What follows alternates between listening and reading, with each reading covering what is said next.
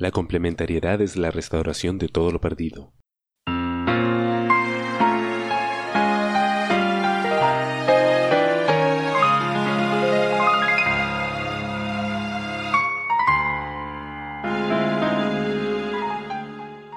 La complementariedad sigue.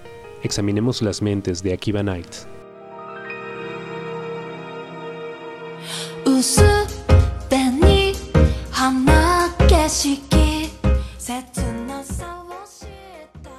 Bienvenidos a Akiba Nights, tu programa de cultura japonesa, manga, anime y también cultura popular ahora. Pero el día de hoy vamos a hablar sobre sexualidad en Japón, que es un tema muy muy interesante. Pero antes de comenzar voy a dar pase al staff que está presente el día de hoy. Está nada más y nada menos que nuestro editor Junior, Luisa. ¿Cómo estás, Luisa? ¿Cuándo se, ¿Cuándo se acabará ese chiste? No entiendo. Pero bueno, a mí acá ya listo para grabar. no es un chiste, weón. Tú eres el editor en Junior. el editor principal. No decir nada respecto, porque recién empezamos a grabar. Así pasa al siguiente, al siguiente invitado, no, decías al siguiente compañero del podcast. Bueno, también está nuestro amigo el chino Yoichi, también conocido como Doctor Kokoro. Hola, ¿qué tal? ¿Qué tal? Estoy bien, bien. Listo para hablar de sexo. Excelente, chino. Escucha, tú siempre estás listo para hablar de sexo. No más que tú. Probablemente. La verdad, feliz día ni que me olvidé. Estaba muerto. Y bueno, y. Sí, ya está. No, reciclar ese chiste desde la 1. Y bueno, también eh, hemos traído dos super invitadas. Super, super invitadas que ya han estado en los programas anteriores y ahora han venido en conjunto.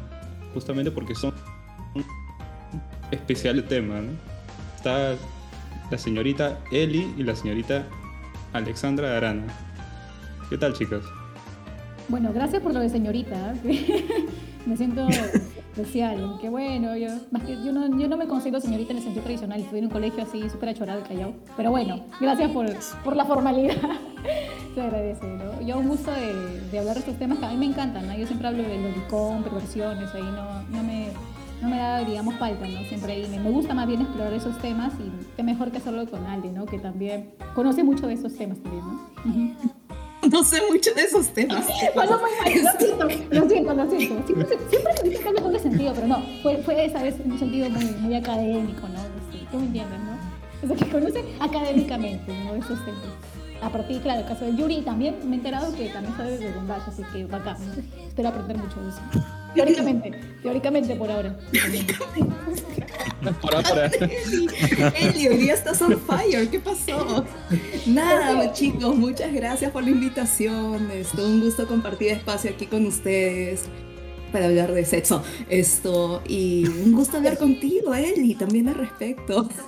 Por fin vamos a sacar toda nuestra perversión que hemos hablado mientras estábamos en tetras, en tetras no, en literatura. Y, nada, pues vamos a hablar sobre eso. Uy, no, pero facultad yo hablado de estas cosas, ¿verdad? Porque no me escuchabas. Aquí estaba con mi grupito y sí, pues. Sí, sí, sí no. todas las cosas que hablaba. Sí, no, y mis pobres amigos me tenían que escuchar también, era como que... Pero desde el otro lado, pues desde el lado de, de Yuri. Bueno, hice un poquitín de ya hoy, ¿no? Esto... Y nada, pues todo lo que son, entre comillas, las perversiones, los fetiches y la exploración del cuerpo hasta dónde puede llegar y todo el esquema del placer. Va a ser una conversación interesante. De todas maneras, me encanta el tema del placer, ¿no? el goce, las perversiones. Sí, va a estar, muy divertido. Pucha, una, una pena que no haya venido nuestra, nuestra experta en yaoi. No estaba el día de hoy. De verdad, no hubiese sido una buena fusión. Un buen trío, sí. Lo sé. Hablando del poliamor que hablábamos antes de... A ver, está acá. no, pero espérate, trío.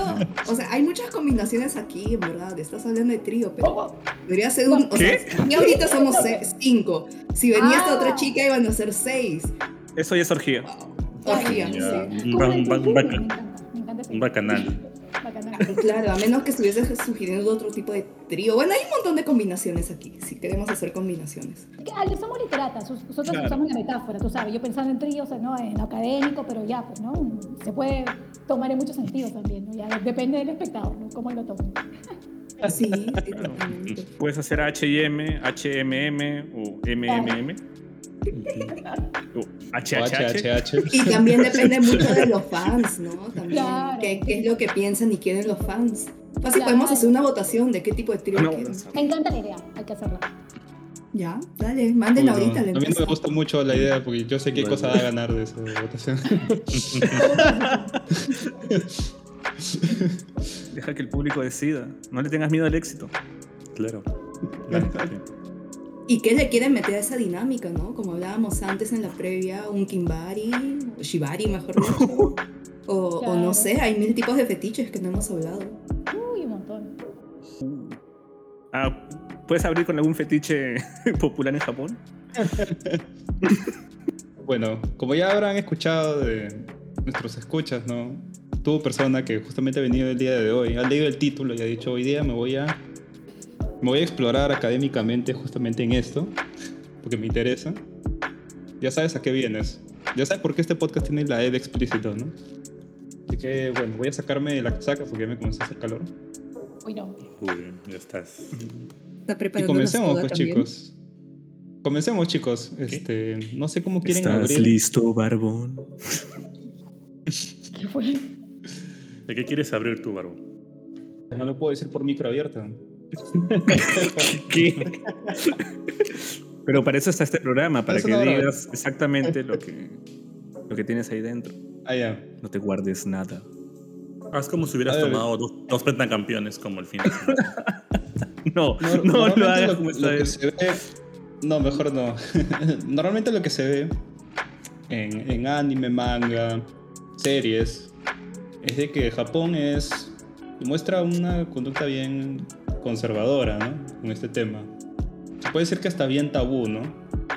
Pero de ahí ha habido otros documentales, otras cosas que justamente te muestran la otra cara de Japón, que te muestran totalmente lo contrario, pues, ¿no?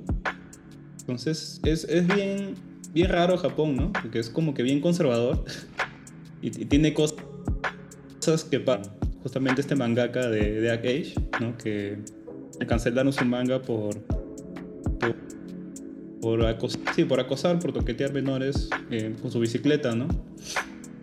Al final eh, a él, lo, sacan de la Shonen Jump, ¿no? Él justamente comentaba que tenía una frustración, una frustración sexual, so justamente salía a hacer estas cosas en su bicicleta.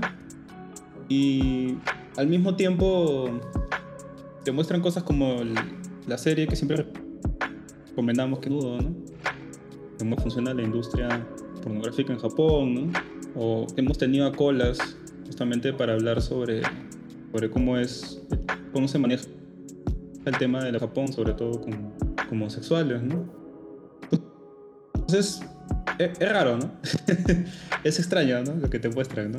Yo no sé si, si es así tal cual, como, se muestra en estas series, o fácil nos, nos están metiendo cosas de fantasía, pues, ¿no? Al respecto, yo creo que en realidad la sociedad japonesa es tanto, tan parecida en el aspecto de cómo manejan la sexualidad como en cualquier otro país, Estados Unidos, Europa, Latinoamérica. Lo que sucede es que en realidad por un tema de, de historia, orientalismo, exotización de, de los otros, es que nos han hecho creer de que en Japón son súper abiertos en cuanto al tema de la sexualidad y por eso todo el tema de fetiches, como por ejemplo el shibari que estábamos hablando, decimos como que, ah, a ese país tiene como que sus fetiches exóticos, pero tenemos un montón de paralelos al shibari en Occidente, ¿no? También está lo típico de tratar a la persona en la cama, o también esto, por ejemplo, tú ves algunas ilustraciones de los libros del Marqués de Sade y también tienen prácticas muy parecidas, ¿no? Acá estoy viendo una y como que están a, una persona desnuda la están cogiendo de, la pierna y medio que está boca abajo desde el segundo piso.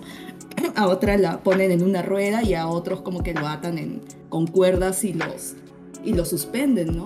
Entonces, El problema ahí es quizás la exotización que tenemos de Asia en general, ¿no? Donde vemos como este lugar de la liberación del cuerpo, la liberación del placer, la búsqueda del placer, ¿no?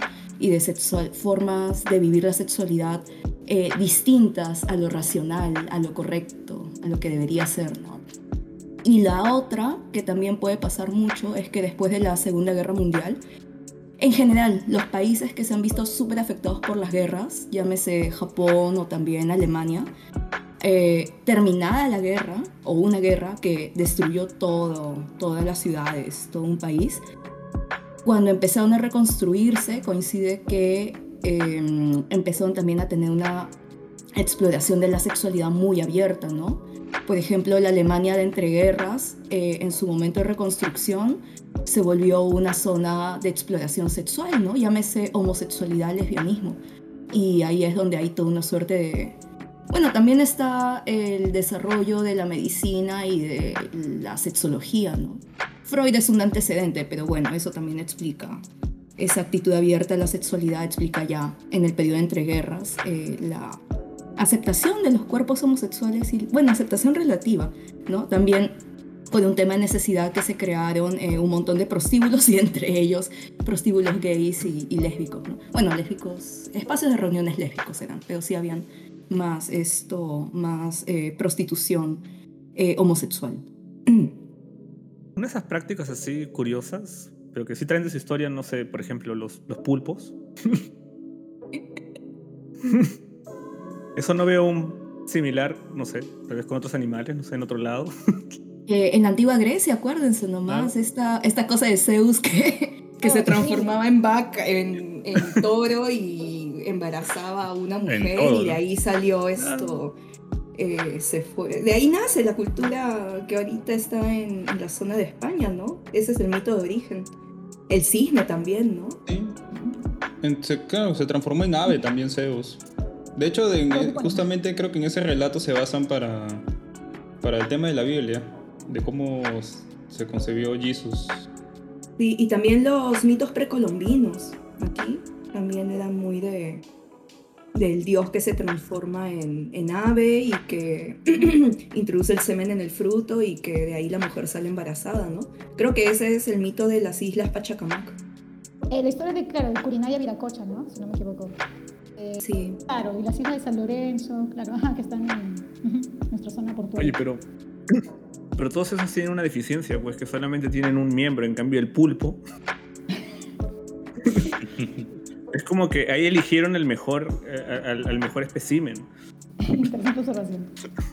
Es curioso porque, claro, justo me has hecho acordar a una, perdón que interrumpa, eh, justo una estampa silográfica, creo que se llama El sueño de la mujer del pescador, donde justamente está esta imagen de, claro, una mujer está básicamente teniendo sexo eh, tanto sí, oral por el pulpo, ¿no? con el pulpo, ¿no? Y es, muy famosa. Me imagino que en esta época del llamado japonismo que se da que se da en Europa en el siglo XIX, donde se da esta fascinación de los europeos, particularmente de los franceses de esta época, no por todo el artilugio, o todas las, claro, sobre todo por las muestras artísticas de Japón como la silografía, o sea, la estampa japonesa, la arquitectura, la cerámica, entre otros, este, hace que justamente, ¿no?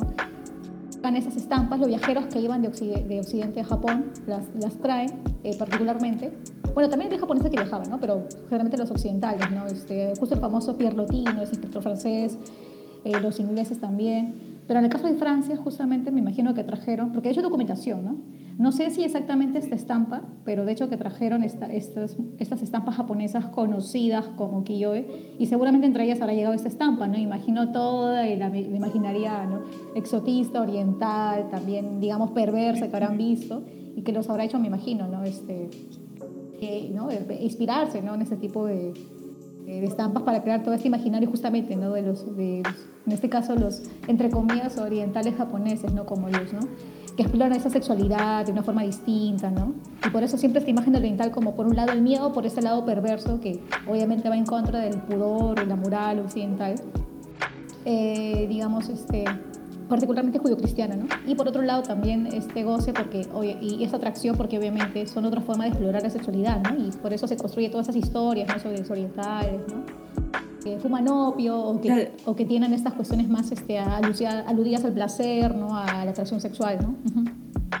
Claro, pero también hay que recordar de que esta fascinación que se tiene por el sexo también va muy de la mano con, con el colonialismo, ¿no? O sea, eh, no hay una fascinación por todos los cuerpos asiáticos, es por la mujer asiática al fin y al cabo, ¿no? Cierto, cierto. que, que, que al fin y al cabo es como que prácticamente eso se ve desde la historia de la colonización latinoamericana, ¿no? Mata, bueno, en todos los tipos de colonización me refiero. Esto mata a toda la población masculina y nos quedamos con las mujeres y mestizaje, ¿no? Entonces, eh, sí, esa fascinación por el sexo no es hacia todos los cuerpos, es hacia un cuerpo en específico y siempre la fascinación por el sexo eh, referida a la otra cultura es con un deseo colonialista, ¿no? Por eso también cuando se representa muchas veces a los países desde una visión medieval eh, o renacentista también, siglo XVI más o menos, muchos de los países, muchas de las regiones se representaban como mujeres. Y también por eso es que en la conquista latinoamericana es que se feminizan todos los cuerpos, ¿no? Al menos el cuerpo masculino indígena se feminiza y el cuerpo de la mujer indígena un poco más adelante es una no mujer, ¿no? Esto, porque al fin y al cabo es un objeto y, o sea, objeto en el sentido más puro de la palabra, de que solamente es como parte del paisaje que lo trabaja y tiene que, que servir a, los conquistadores, ¿no? En todos los sentidos posibles. Y agregando algo más a ello, justo, claro, estaba revisando un texto porque también mi tengo una crónica que justamente está ambientada en este orientalismo modernista y justamente allí eh, hay un autor, ¿no? Guillermo Quartucci, que toma el concepto de Said, ¿no? de, orientalismo, y justamente comenta, ¿no? Su lectura de, de este concepto es que, claro, como tú dices, Alexandra, ¿no? Siempre los países, sobre todo occidentales, hegemónicos, ¿sabes? Las potencias europeas en esa época, eh, claro, tener que feminizar al cuerpo de la mujer, porque es, metafóricamente es una forma de feminizar esos países, digamos, orientales, ¿no? Y obviamente esa mirada oriental también llega, ¿no? Eh, tam- también está en el lado colonial, ¿no? De, de América. Porque, claro, la idea es, o la idea que parten es que, claro, se supone que al conquistar a la mujer, ¿no? Esta mujer, entre comillas, oriental, estamos ¿no? conquistando su país también feminizado, ¿no? Por eso toda esta ansia por estudiar estos cuerpos, ¿no? El cuerpo de la mujer, conocerlo, quitarle el velo, digamos, a la mujer oriental, para partir del conocimiento de su rostro poder, ¿no? Darle una clasificación y así poder, ¿no? Eh, a partir de esa etiqueta, ¿no? Controlarlo, sujetarlo, ponerlo en una posición subalterna, ¿no? Y eso de hecho que pasó aquí, claro, como tú dices, ¿no? Justo en la clase de colonial veíamos ese tema, este tema de cómo los indígenas también les daban esas cualidades femeninas, ¿no? Y eso obviamente están basadas en, en un- obviamente en una subalternidad de la mujer femenina, ¿no? Por eso que los ingleses, claro, se los describe como estos seres frágiles, ¿no? Que necesitaban ser una tutela, ¿no? Eran como niños o como mujeres, ¿no? De una mirada patriarcal, obviamente, que necesitan ser cuidadas, protegidas, ¿no? Este, dominadas por un otro, ¿no? Que los guía hacia la civilización, ¿no? Para que salgan de la barbarie y, se- entre comillas, entren a, a la civilización y a, a, obviamente a la colonización de estos países. Claro. Ah, Creo que nos pusimos muy académicas, pero sí, creo que tiene sentido explicar estos temas. Ujú. No, está, está excelente. Es un contenido académico bastante frío. Como frío. Se No, o está, sea, por se el está enfriando del- ese chino. No, no, no. O sea, el ma- maldito patriarcado, malditos colonizadores, objetivizando. Claro, pero lo interesante claro, eso es que- el chino se lo cree. ¿no? No, no, lo digo de broma. interesante porque, o sea, cuando Pero- ves todas las historias de, o sea, todas las narrativas, ya hablando de ficción solamente, que, que reinciden en esta cosa como por ejemplo de cosas medio fetichistas. Suele ser, o sea, al menos las más antiguas, ¿no? Estoy pensando en Marqués de Sade, algunas historias japonesas más antiguas de los 50 para atrás. O sea, realmente quienes, quienes más la sufren feo, quienes más son el cuerpo sobre el que recae el, maltrato físico, termina siendo la mujer, ¿no? Ahora, el Marqués de Sade, ahora que me acuerdo, las 120 jornadas de Sodoma, es muy interesante la estructura que él plantea de, de quiénes son los que ejercen la mayor violencia sobre los otros cuerpos, ¿no? Eh, en las 120 jornadas de Sodoma, los protagonistas, o bueno, los principales, los que eran intocables prácticamente, pero hacían lo que querían con los demás, era un cardenal, un político, un gente con un montón de poder, hombres, ¿no? Esto y de ahí quienes sufrían todas las vejaciones físicas posibles eran hombres jóvenes, casi esto se podría decir cuerpos bellos andróginos, casi adolescentes, todavía sin barba. Eh, o sea, todavía no entra a la edad adulta. Mujeres de todas las edades e incluso las mismas hijas de, estos, de estas autoridades, ¿no? Que, están, eh, que fueron los que organizaron estas suerte de 120 días de pura orgía y maltratos, ¿no? Igual en las historias japonesas antiguas, ¿no? En la década del 50, cuando se publicaban eh, algunas historias en la prensa perversa, que eran revistas, ¿no? De fetiche de la época, eh, había un montón de historias lésbicas con latigazos incluidos. Eh, también habían algunos relatos homosexuales y también habían, bueno, heterosexuales. Y si nos vamos más atrás, creo que Eli, ¿tú te acuerdas de que hay otro autor, creo japonés, que también habla de temas de fetiche y es de la posguerra? De fetiches de la posguerra, bueno, eh, podría ser, a ver, a ver, justo acá tengo a, este autor, pero no sé si era de la posguerra o de la preguerra. Eh, ah, sí, sí, sí, sí califica.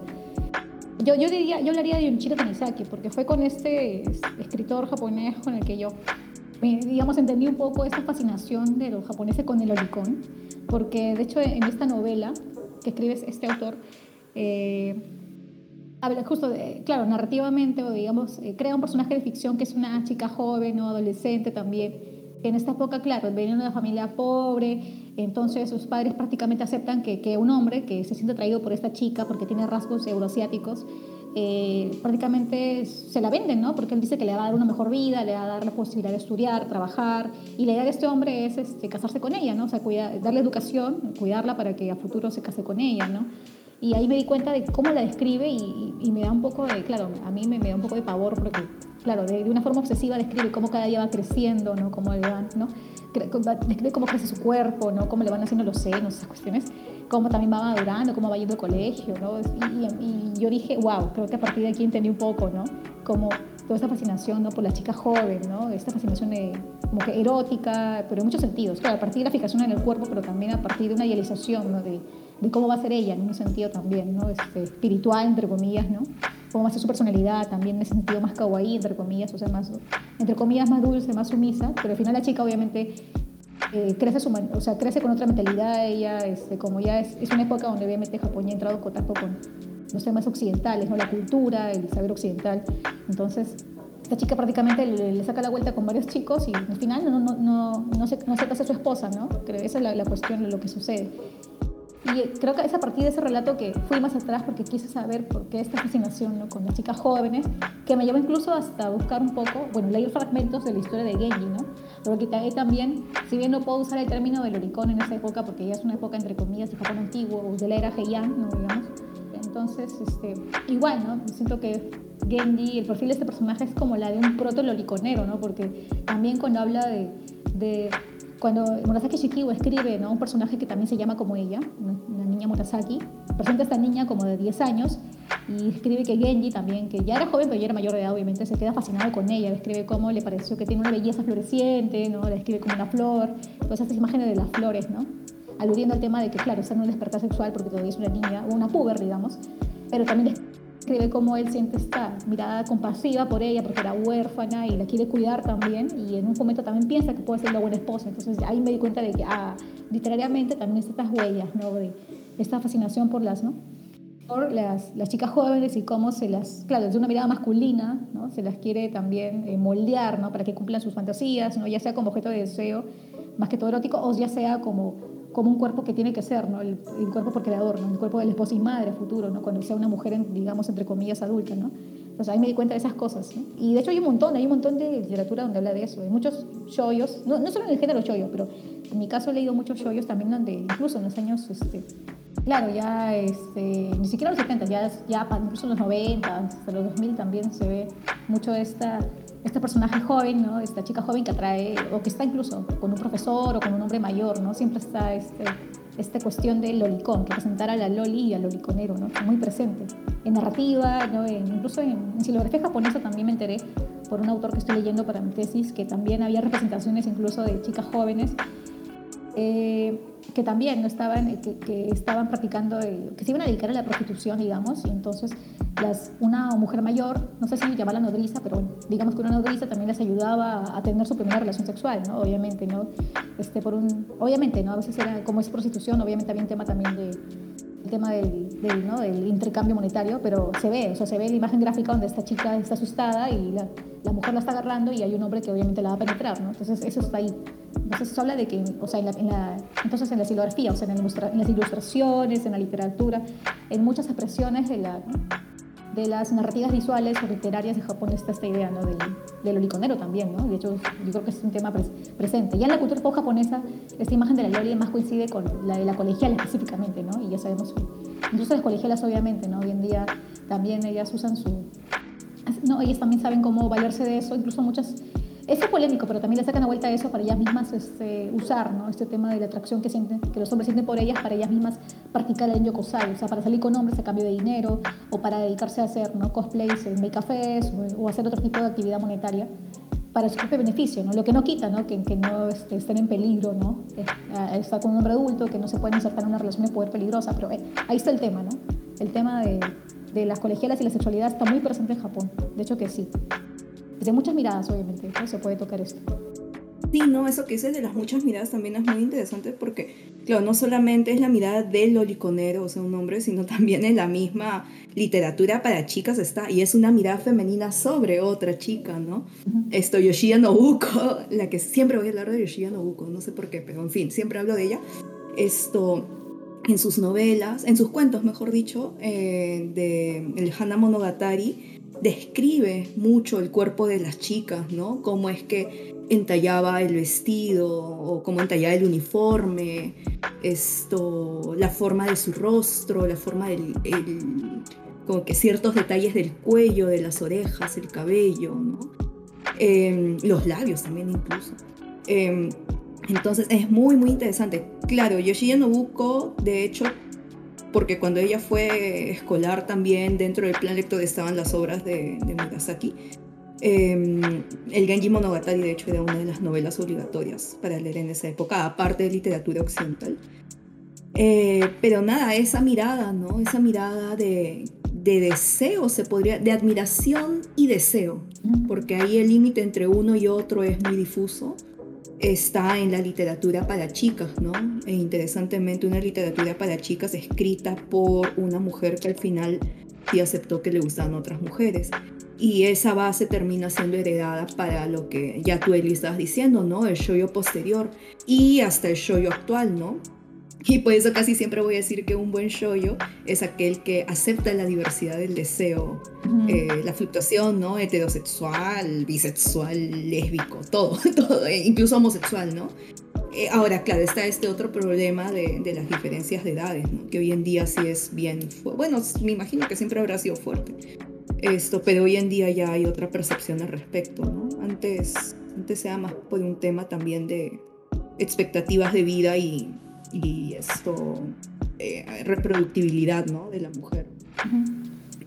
De hecho, es un caso interesante porque me has hecho pensar en, en una investigación que tengo pendiente, porque acá también en Occidente, ya, ya hablemos del Occidente anglosajón, digamos, hablando de Estados Unidos o de Hollywood, o hablando de Latinoamérica, tenemos también nuestras propias literaturas eh, o narrativas audiovisuales sobre Lolita. O sea, yo acabo de acordarme hace poco, cuando estaba viendo youtubers que hablaban de, claro, cuando Britney Spears justamente en los a inicios del 2000 puso de, ¿no? de moda esta canción donde sale vestida de colegiala, creo que es Baby One More Time la canción, y también causó una fascinación, obviamente, ¿no? O cuando salió justo también mi video de las chicas de Tattoo, también, que eran co- literalmente colegialas de 13 y 14 años, cuando salieron también se hicieron este, conocidas con esta canción All the, All the Things Said, que a mí me gustaba de hecho de niña y no le había dado esta mirada, pero sí, o sea, tú vuelves a ver esos videos y también están veces como colegialas, encima que también tienen este juego lésbico, ¿no? Claro, con, con un fin marquetero, porque obviamente yo también me creí la narrativa de que eran chicas lesbianas, pero en realidad no, era toda una cuestión de marketing armada por su productor o director musical, digamos. Y también, ¿no? También, claro, hay, por ahí hay debate, porque, claro, permitió, permitió a muchas personas de la comunidad LGBT que se identificaran, otros las criticaron por el tema de la falsedad, pero el punto es que también puso la palestra el tema otra vez de las colegialas, pero con el tema lésbico, pero otra vez, construidas también para un público bastante male gaze, porque era generalmente, claro, estaba, estaba el público de la comunidad, pero también estaba ese otro público, ¿no? Que también quería verlas por ese lado, más sexual. Y también, y acá en Latinoamérica, cuando salió la novela Rebelde Way, también me acuerdo, en el caso de Mia Colucci, que también, ¿no? Tuvo, en un momento de la trama también estuvo con un profesor de la escuela, que era mayor de edad. Y me enteré hace poco, he estado volviendo a ver este, reviews de la novela, que, que en su país la llamaban la Lolita Argentina, o sea, qué fuerte eso.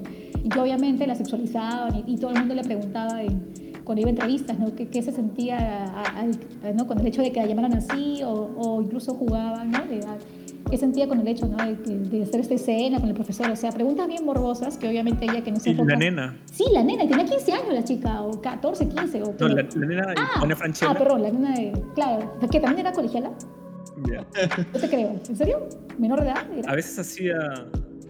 Sí, pues a veces Hacía de colegiala. una colegiala, pues, ¿no? Pero no era menor de Sí, edad. así Era era. mayor de edad, Ah, pero, ah, bueno, igual es pero fuerte, igual- interpretaba a alguien menor, pues, ¿no? Claro, igual es fuerte porque, claro, dejó en- incluso en la industria del porno, dejó mucho fetiche del uniforme a la colegiala, de usar la performance de la colegiala, y es, hasta el día de hoy es bien fuerte ese tema, ¿no? Ya ahorita, claro, mucha gente dice, ay, los, ¿no? Los- la generación de cristal ya no, no, no soporta que se vean temas de colegialas. No es eso, es que se está re- remir- ¿no? volviendo a ver con otra, obviamente, ¿no? con otra perspectiva estos temas que antes veíamos normales. Yo también antes lo veía, también quizás, no, no sé si normal, pero tampoco me daba mucho cringe ver, ¿no? O sea, de la, a la escena de Mía con el profesor, pero ahora que la veo sí, o sea, sí me da cringe.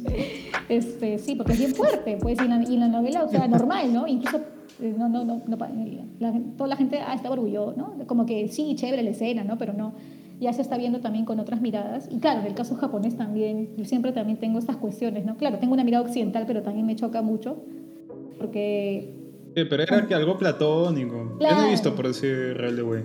Yo sí vi varios capítulos. ¿Qué? ¿No has visto Rebelde Way? Yo, yo sí me lo vi completo.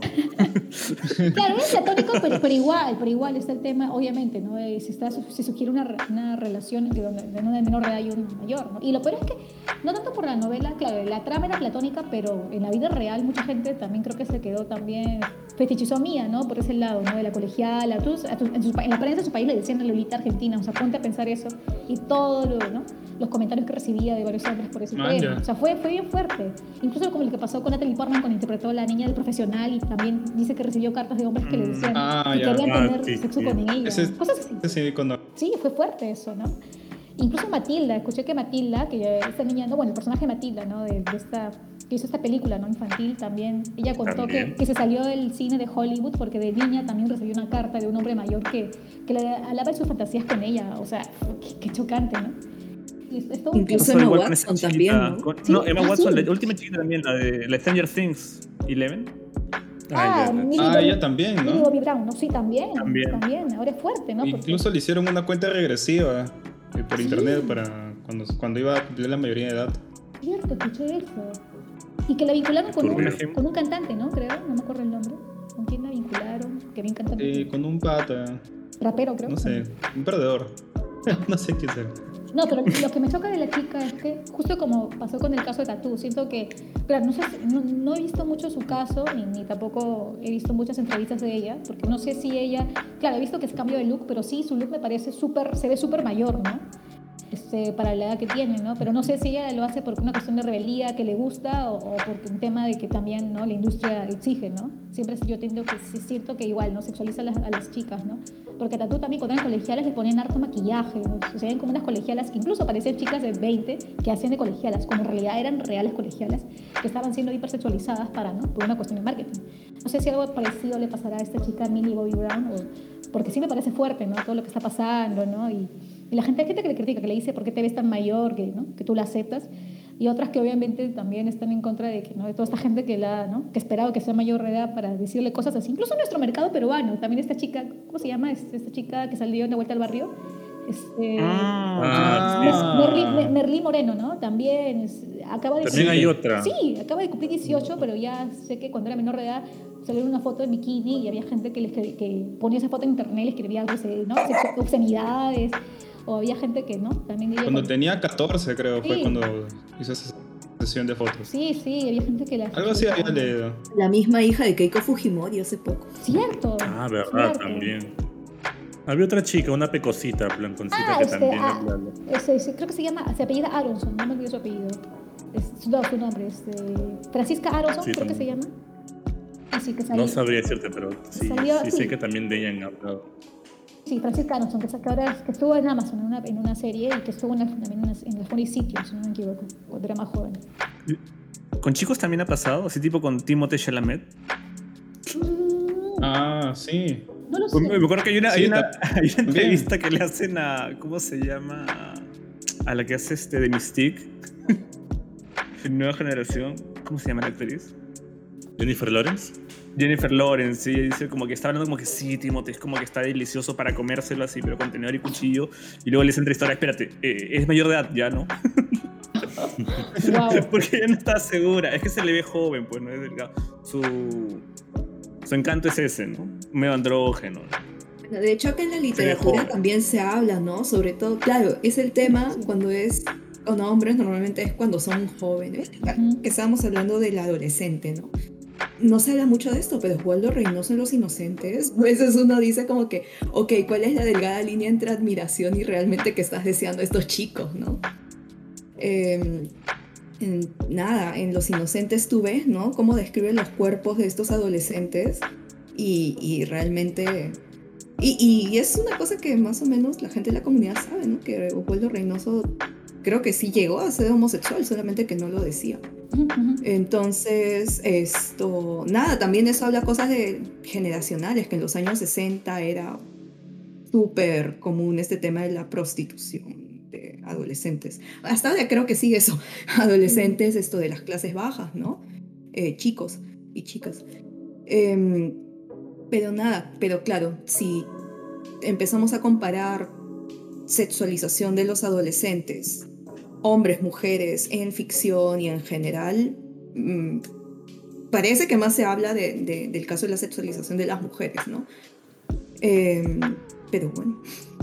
Claro, me has hecho acordar, justo cuando leí la novela, no sé si la leíste, Ale, pero la profesora Esparza nos hizo leer La Virgen de los Sicarios, de un escritor colombiano, Sí. sí, llamando Fernando Vallejo, yo también me quedé impactada, no voy a negar, aunque suene mal que me, me gustó la novela, por la trama, todo, pero, pero sí, me, me impactó mucho, claro, cuando vemos a este personaje, este hombre mayor que también habla, ¿no? De cómo tiene estas relaciones ¿no? con es- sexuales con este chico y también digamos de afecto con este chico eh, bueno con, con un personaje jo- también que era joven no en ese mundo obviamente del sicariato no colombiano de los este, de, de los años 90 creo ajá. Eh, y, y sí, sí, también está esta, esta cuestión. Y, y cuando el tipo hablaba de cómo miraba a este chico, a su cuerpo, y, y- cómo lo representaba y cómo Valer era importante, me hizo pensar también en esta mirada griega, ¿no? Porque él decía, ¿no? Algo así como que no le gustaban las mujeres, pero prefería a los hombres jóvenes porque los veía como, no sé, almas puras o porque veía, eh, tenía una, una belleza que no encontraba en las mujeres, ¿no? Entonces me hizo pensar en, claro, en estos hombres también, en, estos, en estas miradas este, en las cuales no se aprecia se, valora, claro, el alma buena o el alma bella se refleja en un cuerpo bello y generalmente ese cuerpo bello, bueno, es el de los hombres, ¿no? Porque las mujeres eran consideradas un ser inferior, ¿no? En la mirada griega clásica, ¿no? Eh, un ser incompleto. Entonces, el amar a un hombre, ¿no? Era lo más perfecto del mundo. Mejor si es un hombre bello, ¿no? Y que expresa esa virtud también, ¿no? Esa belleza en virtudes también, ¿no? Entonces, claro, es una- era una mirada bien grecolatina. Yo dije, wow, ¿cómo, cómo está esta mirada presente en en este personaje ya actual, ¿no? colombiano? Pero sí, sí se da este, eso. Pero sí, claro, coincido contigo en que siento que más se ha visto esta sexualización o esta mirada hipersexualizada en, ya sea en personajes o mujeres reales, sobre todo, ¿no? Volviendo al tema de mujeres, ¿no? Digamos, sujetos femeninos ya. O feminizados, ¿no? Pero generalmente han sido, claro, eh, mujeres, ¿no? Sí, son más explícitas. Eso sí. Sí, sí, sí, en, en- eso coincido. Aunque no vamos a negar que hay casos también de hombres, ¿no? El- en Japón se diría shotacon, ¿no? De hombres jovencitos que atraen, ¿no? A otros hombres mayores o a mujeres también, ¿no? También existe eso. Ah, sí. Bueno, pero que también es bien curioso eso de la mirada sexualizada de los hombres jóvenes, porque en las revistas para chicos de inicio del siglo XX, que también incluían algunos relatos y- e ilustraciones, la forma como el- había un ilustrador bien conocido de esa época, que ahorita no me acuerdo su nombre, esto, la forma como retrataba a los chicos era bien, bien erótica, ¿no? Eh, entonces sí, sí, esa mirada de, de erotización de, de los cuerpos adolescentes siempre ha estado. Eh, claro, no se puede decir, o sea, también por ahí surgen algunos comentarios de gente que puede decir como que, eh, que, nah, como que los homosexuales terminan siendo pedófilos, ¿no? Y es como que, mm, o sea, tampoco hay que ser dos dedos frente, miremos la historia, ¿no? O sea, siempre, incluso en relaciones heterosexuales de inicio del siglo XX, se, habían hombres adultos que le atraían las adolescentes, ¿no? Era una cuestión también muy de, de, la época. Yo no sé si es de la época, porque creo que hasta ahora existen hombres que se sienten atraídos por adolescentes, pero sería, claro, desde la psicología se puede analizar de una forma interesante, desde el contexto cultural también. En el caso japonés es muy peculiar eso, porque desde su historia, como, te, como dije, en su literatura, su pintura, en sus muestras artísticas, uh, están muy presentes, ¿no? Esa atracción por las adolescentes, también por los hombres, pero en mi caso yo me centro más en estudiar el caso de las adolescentes. Pero sí, de hecho que en época, hay épocas donde fue más, más marcado, ¿no? ¿no? Inicios del siglo XX, ¿no? Por ejemplo, ¿no? Sí, sí, sí, de todas maneras. Y siento que nos, siempre ya ha quedado, incluso yo diría como, como, no sé si arquetipo o en todo caso como estereotipo, ¿no? La personaje Loli y el loliconero, ¿no? Yo creo que ella, incluso más allá del show, yo he visto series donde, incluso, ¿no? En la literatura contemporánea. Eh, por ejemplo, pensando en Hiromi Kawakami, que escribe El cielo es azul, la tierra blanca, no es que ella toque directamente o trate con personajes no es que su personaje principal sea una chica loli, una, chica adolescente o una chica que tiene una apariencia juvenil, sino que ella es una mujer mayor de 32 años, pero esta mujer también tiene una especie de relación de afecto con su profesor, que es un hombre de 60 para más, ¿no? Entonces, no está directamente, pero sí hay una referencia al construir estos personajes literarios, una referencia a, ¿no? a esta relación entre, ¿no? entre estudiante y profesor, que era típica ¿no? del romance lolicón, entonces, ¿no? también está esa referencia, ¿no? Y ella obviamente le da una mirada más adulta, consensual y todo, ¿no? Representada literariamente. Pero igual, o sea, es, es, tan fuerte que incluso en la literatura contemporánea está presente, ¿no? Es de, Kawakami, de Hiromi Kawakami, por ejemplo. Y lo hace de una forma muy interesante, nada fetichizada, por el contrario. Está muy bien construida para mí esta relación entre todos los personajes. Entonces, eso para que vean el punto, ¿no? De cómo el, este tema, ¿no? Está de la, del amor por la colegiala, la atracción por la colegiala o el oliconismo está muy presente, ¿no? Incluso he visto seinen, ¿no? Este, shonen, siempre está ahí. Sea como un fetiche o sea desde la mirada que más bien desfetichiza, ¿no? Eso es lo interesante. Sakura Card Captors, el papá de Sakura También. salía con... Claro. Eso me voló el cerebro después. Claro, Sakura Card Captors me abrió la mente, ver a Yuki con... No, sí, el, con el, hermano con... profe, Claro, ahí dije, ah, ya. Rica. profe Sakura, con Sakura. su, con su Claro. amiga de Sakura, ¿no te acuerdas? También. De hecho, eso, eso, Una eso- chibola Unas de, pantallas. De 9 años, creo. Net- claro, de hecho en el manga, claro, hubo muchas, hay todo un fandom dividido, porque hasta ahora he visto mucho fandom latinoamericano, al menos de Sakura, que nunca probó esa relación entre Rika, su amiga, la amiga Sakura, que tendría 10 años, el profesor, este, tomó, de la, no me acuerdo si se apellidaba Tomoeda, pero el profesor, ¿no?, de, de Sakura. Pero sí sé que en el manga este, sigue más explícito el tema de la relación, ¿no?, que había entre esos personajes, ¿no? Por lo menos sí se da a entender que sí, que se ve una relación de pareja, ¿no? No solamente, este, no es que simplemente le gustaba el profe y ya está, sino que sí había una relación entre ambos personajes.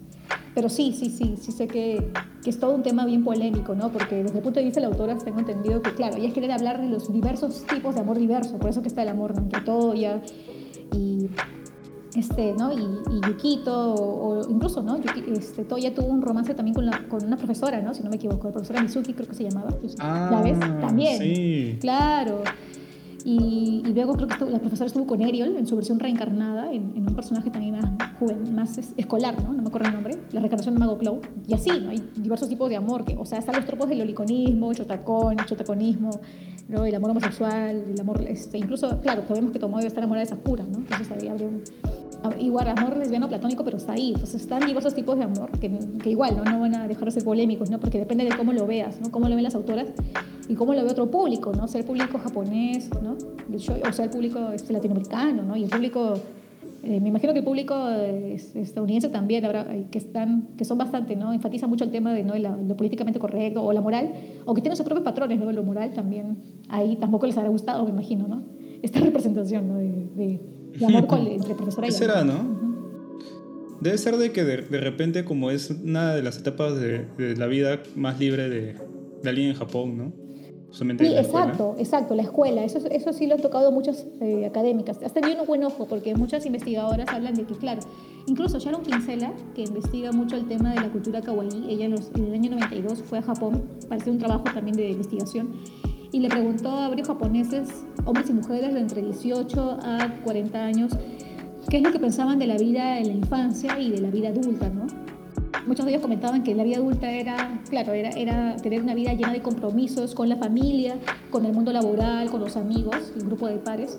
y por eso mismo no sentían libertad, porque estaban tan atados a tantos compromisos ¿no? laborales, sociales, ¿sabes? Que no, no tenían libertad para hacer lo que ellos quieren, ¿no? Tiempo para ellos y también eh, espacio para hacer las cosas de su manera, ¿no? Entonces ellos veían esa etapa como abrumadora, incluso decían que no podían, era una etapa infeliz, no había felicidad, no, no había forma de, de explorar eso y por eso es que muchos se añoraban o volvían a, etapa, a, ver su etapa infantil, sobre todo la etapa, de, los, de, los, de la etapa inicial, el año de jardín, el kindergarten, porque en esa etapa no, no, no tienen tanta exigencia por, ¿no? Eh, eh, por, por, ejemplo, por ser buenos alumnos o por ¿no? prepararse para la escuela, ¿no? No tienen muchas exigencias, entonces es una etapa donde básicamente juegan, ¿no? Es la, la etapa más libre, donde pueden jugar, ser felices, literalmente disfrutar de la infancia. Por eso es que muchos está mucho de los, los animes se enfocan en esa mirada de la infancia, o por eso que hay muchos animes sobre colegiales, ¿no? Y por eso que en la etapa colegial hay mucha exploración sexual, de la fantasía, ¿no? Bélica, o de fantasías, ¿no? De los juegos, del mundo virtual, todo eso. Bueno, aparte, aparte todos, todos en algún momento, o sea, cuando son chivolos, tienen alguna fijación, ¿no? Con algún profesor o profesora. Ah, también, claro, la típica. Es bastante común, ¿no? Entonces, yo supongo que ya cuando, cuando estas personas crecen, es cuando, cuando se encuentra el público justamente en este tipo de, de contextos, pues, ¿no? Ya sea literario, manga, anime, pues, ¿no? De romance, ya más allá de, de, lo platónico, pues, ¿no? Claro.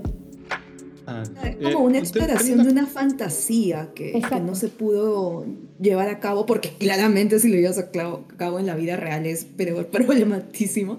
Esto... No, probablemente en el, en el mismo tiempo que tuviste esa fantasía era más platónico, pues, ¿no? Ya cuando eres adulto ya cambian estas cosas, pues, ¿no? no Entonces ahí es cuando... Pero... No, pero también, también lo digo porque, por ejemplo, o sea, una de las cosas que se decía mucho, ¿por qué hay tanto Yuri que se sitúa en el colegio, ¿no? Y entre dos adolescentes, ya la fórmula se está agotando. Y sí, en parte sí, pero, o sea, lo que yo veo ¿Cómo interpreto que se da, por qué se da de forma tan repetitiva este tipo de narración? Porque en una sociedad donde sigue estando tan reprimido eh, y no aceptado en la vida real, el tema de esto, el lesbianismo, la homosexualidad, o sea, ni siquiera había una ley que permitiese esto, que haya matrimonio entre personas del mismo sexo, entre dos mujeres en este caso. Esto, por eso es que muchas autoras exploran ese lado, ¿no? ¿Qué pasaría si es que en el colegio, en esta etapa donde se descubre la sexualidad, esto me hubiese enamorado de una chica, ¿no? Y ahí totalmente lo exploran, como en Citrus, que se supone, dice la autora, de que está basado en alguna de sus experiencias, ¿no? Frustración amorosa. Eh, entonces sí, yo creo que, y, y, no solamente apelan a algo que le hubiese gustado a la autora, sino también al mismo público, ¿no? Es al fin y al cabo apelar a una fantasía, a un deseo de que hubiese pasado si es que en esta etapa vital, antes de yo insertarme en la sociedad y en las normas del mundo adulto, que hubiese pasado si es que hubiese tenido una vida un poco más libre, de aceptar mi sexualidad o de tener alguna relación con alguna otra persona que me gustara, ¿no? Claro, claro.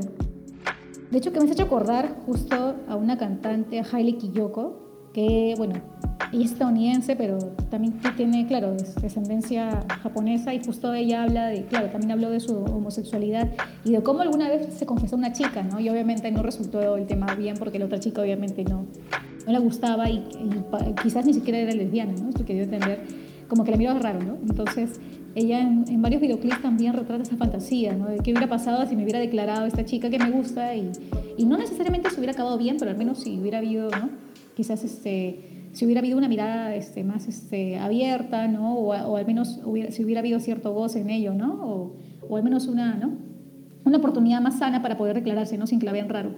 Y eso me pareció interesante porque justo hay un videoclip que no recuerdo el nombre, pero retrata eso, ¿no? Cómo está yendo a la preparatoria estadounidense y justo como que se declara a través de, de, un baile. No diría un baile erótico, es un baile más divertido, pero sí, es, es, como que una chica le baila a otra chica, es como recrear el baile de cortejo, ¿no?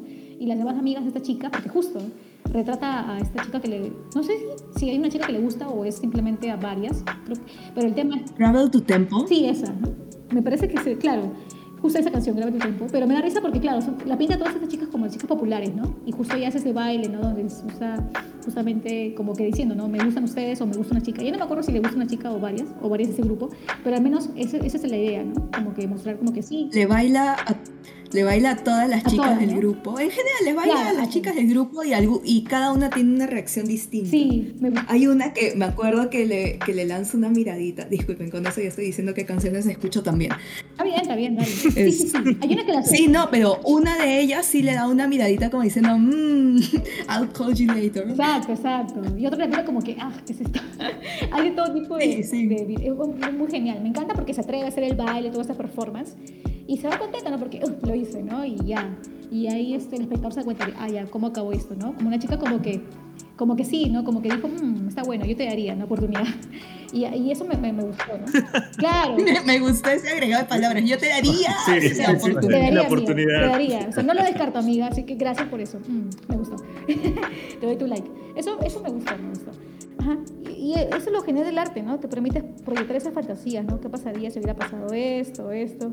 De hecho, a mí me parece interesante, ¿no? Porque yo tampoco, yo nunca he tenido una experiencia Yuri en el colegio, pero, pero también alguna vez me puse a pensar, oye, yo creo que era más reprimida, yo creo que por eso nunca ni siquiera lo, lo, lo, lo como que lo, lo dije, lo, lo, di entrever, ¿no? Con palabras. Pero sí, creo que es algo, no sé si te pasa a los chicos ya, pero a mí sí, creo que como, como yo era un personaje, un personaje, como era una chica muy kawaii, creo, teníamos momentos así, sentía como que muchas chicas me protegían y yo como que me, sentía como que siento este, este ambiente muy femenino, ¿no? Quizás por ahí de repente me atrajo una chica o algo, pero nunca fui capaz de decir, ¿no? Como que eres, ¿no? Tú, me, tú eres linda, ¿no? Tú me gustas, pero bueno, pero igual, ¿no? Siempre sentí también ese, ese ambiente, ¿no? De la homosocialidad, ¿no? Que es muy bonito, ¿no? Del ambiente femenino, ¿no? Seguramente ahora lo he sentido más porque tú estudias en una escuela, ¿no? Un colegio para chicas, ¿no? creo que católico, me parece. Sí, sí, de monjas, católico. Se siente mucho, sudamos mucho la homosocialización. Me imagino, me imagino. Em, muchísimo, incluso creo que claramente, justo me reuní con algunas de las chicas el fin de semana. Está muy bonito hablar con ellas. Eh, claramente muchas no se han dado cuenta de, cosas como... Sí, de, de, cosas bien, como que uno podría darle una lectura bien queer, bien lésbica a las interacciones entre ellas, ¿no? Incluso algunos eventos que para mí fueron traumáticos, como el hecho de que dos chicas en el salón se besaron y luego hubo todo un problemón. Me di cuenta hablándolo con esas chicas el sábado de que no, a ellas no les afectó, les pareció es más, recordaron eso después de muchos años. Así. Ah, y, y, sí, y me preguntaban, pero dale, ¿por qué, como que, ¿por qué te afecta? Y como habían dos psicólogos ahí dijeron, ah, ya, ya, claro, tiene mucho sentido de que te acuerdas de eso. Y yo, sí, pues, ¿no? Esto son pequeños detalles que hay personas que se acuerdan, personas que no. Por eso hay que escuchar mucho a las personas queer, porque no, no somos sensibles por gusto en algunas cosas. Esto, y nada, pues, eh, Sí, en un ambiente homosocial, de hecho, en un ambiente donde hay personas del mismo sexo siempre va a haber alguna suerte de tensión entre las personas, ¿no? No, no significa de que eso vaya a definir tu sexualidad, no a todas las ha definido, ¿no? A otras personas sí, les ayuda a darse cuenta cuáles son sus atracciones. Eh, pero Eli, Eli, tú necesitas ser protegida, tú sacas tu chaira nomás. Bueno, es que no siempre fui. ¿Verdad, no? no siempre fui chorada. Pero eres, del callao. Es que, es que, siempre lo molestamos así a él y de que él dice como una navaja en el bolsillo. Claro. Tampoco tanto que interrumpe en Asia, ¿no? Sí he visto, claro, muchas actrices mayores, ya de 30 o 40 años, que hacen papeles de personajes colegiales, ¿no? Chicas de menores de edad, ¿no? Y claro, por el tema de que ellas cuidan la piel y se ven menores, pero sí, también es esa cuestión, ¿no? Y a mucha gente le gusta, ¿no? He visto varios Incluso el caso de las famosas, el famoso drama coreano Boys Over Flowers, donde la actriz, este, Ku Sam, si no me equivoco, yo me asombré cuando vi que su edad real era de 27 años y, y, cuando hizo la serie obviamente hacía una chica de instituto, ¿no? Que tendría 17, por ahí 18, a lo mucho, ¿no? Y yo dije, wow, yo pensaba que realmente era una colegiala o por lo menos recién iba a tener 20 años, pero no, era mucho mayor, ¿no? Y, y, y fue, y fue una cuestión, ¿no? Y, creo que casi nadie se dio cuenta, ¿no? hasta mis amigas se asombraron, dijeron que en serio, wow. Este, me dijeron, ya está tía, pero bueno, Igual, claro, es que tú la ves y claro, como se ve joven y todo, tú te la crees. Yo me la creí, actuaba muy bien, sabía hacer su, ¿no? Su, el, ¿no? el momento kawaii, ¿no? El tema de, ¿no? Representar a una personaje con sus conflictos de adolescente y todo eso.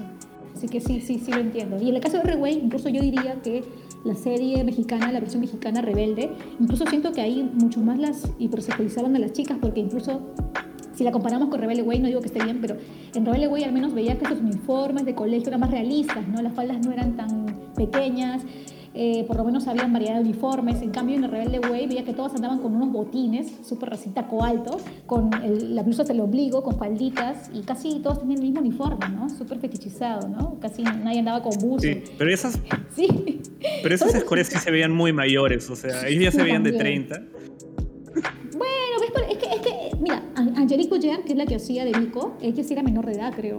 Entonces, bueno, mucho, la sí, única. la única, creo, o por ahí otro chico, alguien más, pero igual la maquillaban bastante y también, obviamente, como era el personaje, pero lo peor, era el personaje, entre comillas, la Candy del grupo, la que salía con todos, entonces peor, pues, ¿no? La maquillaba más, ponían tops. Y creo que el único personaje, la única, este, la que hacía de este personaje, la chica deportiva, que estaba ahí por la beca deportiva, es la única que andaba con ropa deportiva, que no, incluso, incluso ella también andaba con tops, con tops pero por lo menos había momentos donde se le... Sí, había, Luján, Luján, no me acuerdo. Luján por lo menos había momentos donde ya se le veía con un traje adolescente común, un buzo normal, no, no, siempre mostrando el cuerpo, ¿no? Es lo que básicamente hacían en Rebelde, güey. Exageraban mucho, ya exageraron sí, demasiado. Sí, sí, sí. Siento que sí.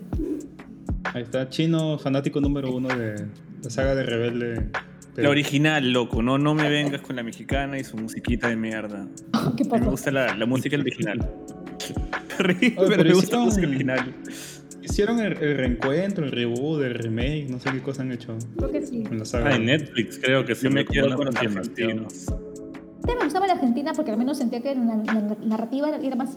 bueno, sé que es el mismo guion, pero sentía que me gustaba cómo lo interpretaban los actores, ¿no? Por ahí como que me enganchaba más. Eh, y claro, porque no, y no me sentía incómoda viendo a las chicas con una ropa tan sexualizada, ¿no? Porque sí sentía, ahora que he vuelto a ver algunos capítulos en YouTube, como que sí se ve, ¿no? Como que no todo el tiempo están con ¿no? el, el top este, ¿no? Cortito, y hay, hay momentos donde tienen su chompa, están con su ropa, y se entiende, ¿no? Momentos de uniforme de busto, y se ve más, más, más verosímil, ¿no? Más, se nota que son más adolescentes comunes, ¿no? Más comunes y corrientes, ya, ¿no? Entonces yo dije, ah, ya, chévere. Eso te iba a decir. Es más verosímil. Sí, también me la creía. Y eso, aunque ellos se veían un poquito maduros, o sea, se les veía como que bien esa edad. Porque cuando yo veía a los chicos en secundaria, cuando estaba más chico, me acuerdo que los veía y pensaba como que, ah, mira, cuando llegue a quinto voy a ver bien como un señor, así como un papero. Y no, nunca pasó. Ahora, pero igual es muy interesante porque o sea, esas series apelan a el, al deseo de los niños y los adolescentes a realmente verse bien, verse ya como adultos, ¿no? Por eso, y eso me hace recordar también esta fantasía que hay en el Majo Shoyo, ¿no? Porque es la transformación de la niña a un personaje un poco más adulto estilizado, ¿no? Pensando en Witch, por ejemplo, ¿no? Que es el caso occidental, pero también muchos de los Majo Shoyo tienen esa impronta. Es Sailor Moon nomás. Y, em, Mm. Aunque ha habido un cambio, ¿ah? porque ya ahora que está investigando ese tema, claro, más que todo fue tendencia hasta inicios de los 90. Después de Sailor Moon, ya con el caso de Sakura, yo siento que al contrario, que la imagen sea más kawaii, porque ya el estereotipo de la colegiala ya no es una chica con un cuerpo muy, muy sexualizado maduro, sino más bien un cuerpo más infantil, ¿no? Creo que hay más, hay más anime, mm. claro, si tú ves después de Sakura, este, lo que ha salido Madoka, este, mismo Tiban, este, Miu Miu, creo que se llama, generalmente los protagonistas shoyo, este, tienen que tener un cuerpo más loli, ¿no? Más kawaii, más plano, ¿no? Menos, este, más, más tierno, digamos, más con el concepto de lo kawaii, como dije. Entonces siento que esa ha sido la tendencia hasta ahora. Quizás hay casos donde ya se van, ya se alejan de eso, pero siento que sigue todavía la tendencia kawaii. Porque la idea, eh, el concepto que cambió es que a partir de los, justamente, ¿no? a fines de los 90 es como que, claro, la transformación va a ser más que todo en un plan de cosmética, ¿no? Una performance estética, un cambio de vestido, de vestuario, que resalte naturalmente el cuerpo, entre comillas, kawaii de la niña, ¿no? O sea, que resalte el aspecto de su juventud, de su ternura, porque eso es lo que le da poder, ¿no? La fuente de poder es justamente el, tema de lo kawaii, la ternura con la que va a luchar y vencer el mal, ¿no? Creo que ese es el concepto que, que hasta ahora diría que se ha convertido en canon, al menos en el caso de la transformación de la chica mágica. ¿Eso no les parece un poquito más perturbador? Claro, porque tiene que ver con el cloricón. no, no, claro, o sea, se habla de fetiches porque, por ejemplo, mira, el paralelismo, por ejemplo, ves lo de rebelde, ¿no? O sea, visten a chicas mayores, pues, ¿no?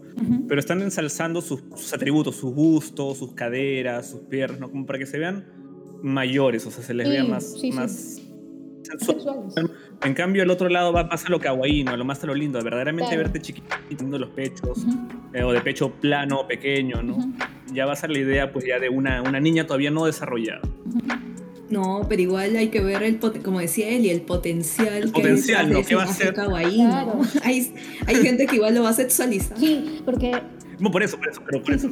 Sexualizar la idea de la niña me parece un poquito más perturbadora. Sexualizar la idea de una niña que te puedes confundir porque aparenta, resaltas más lo que es ser ya una mujer. Sí, tiene sentido.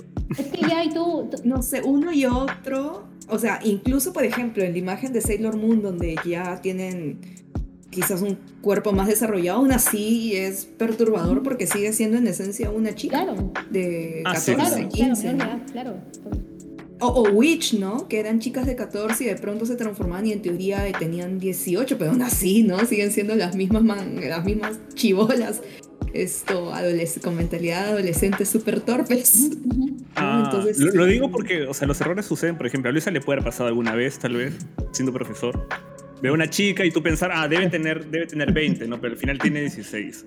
Pero eso lo entiendo porque la ves ya, o sea, desarrollada. Pero si Luisa ve a una chiquita que puede tener 30 años, pero puede verse como una niña de 12, Luisa no, no la va a ver, no va a pasar, porque Luisa no es así, es un caballero, que a veces se equivoca.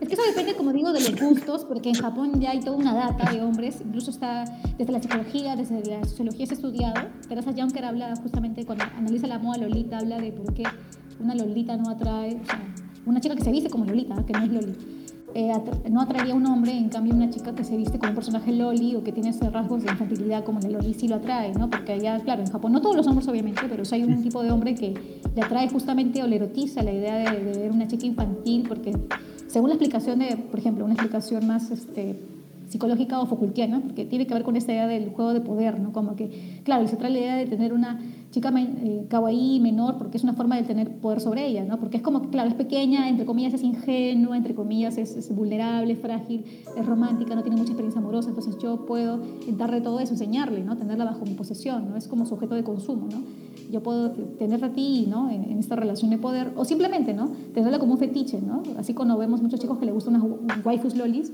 simplemente coleccionan varias waifus y es porque, bueno, me, me gusta el personaje tierno, me parece, es como una mascotita, ¿no? Me gusta su ternura, eh, me da amor, pero, pero en el fondo lo que no dice es que quizás sí siente una atracción, obviamente, más allá de, de infantilidad, hay una atracción erótica, ¿no? Por ese personaje, ¿no? Porque es como que si su chica ideal fuera una chica con esas cualidades infantiles, ¿no? Que le, una chica que le, da, que le, que le proporciona ternura, ¿no? Que le proporciona esos sentimientos, entre comillas, bonitos, ¿no?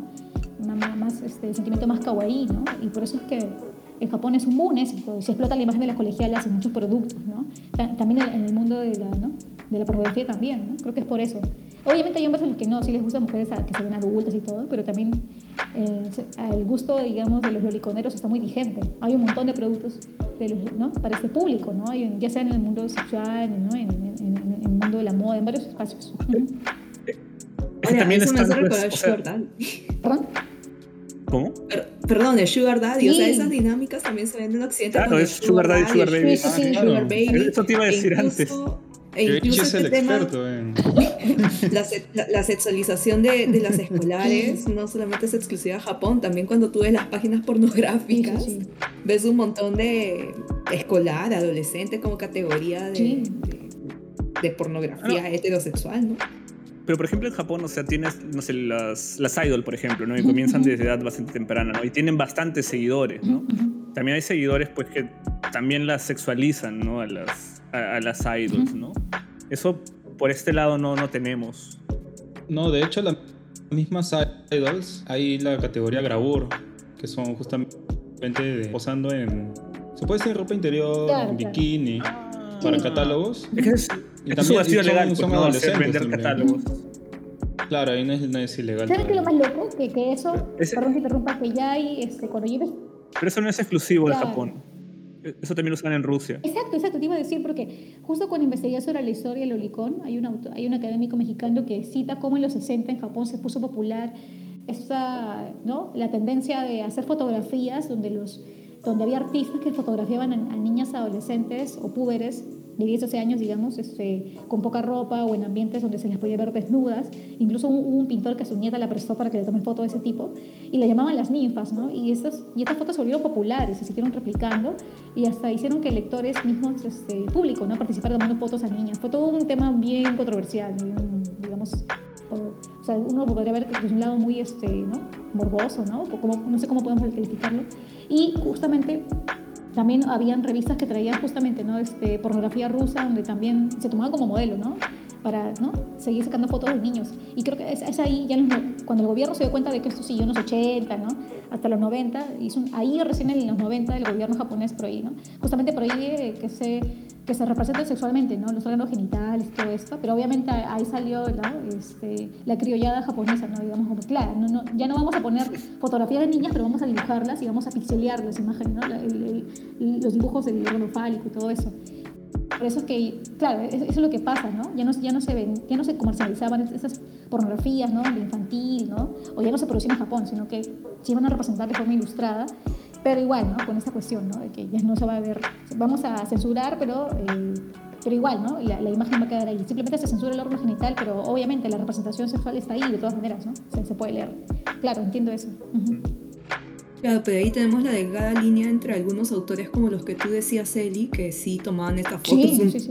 bien eróticas de las ninfas, y otros esto, fotógrafos, fotógrafas. Por ejemplo, hay una estadounidense que no me acuerdo su nombre, que vive totalmente desconectada de, de- de- de la tecnología, se podría decir, ¿no? que vive bien, metido en- bien metida en, en una parte rural de Estados Unidos con sus hijos.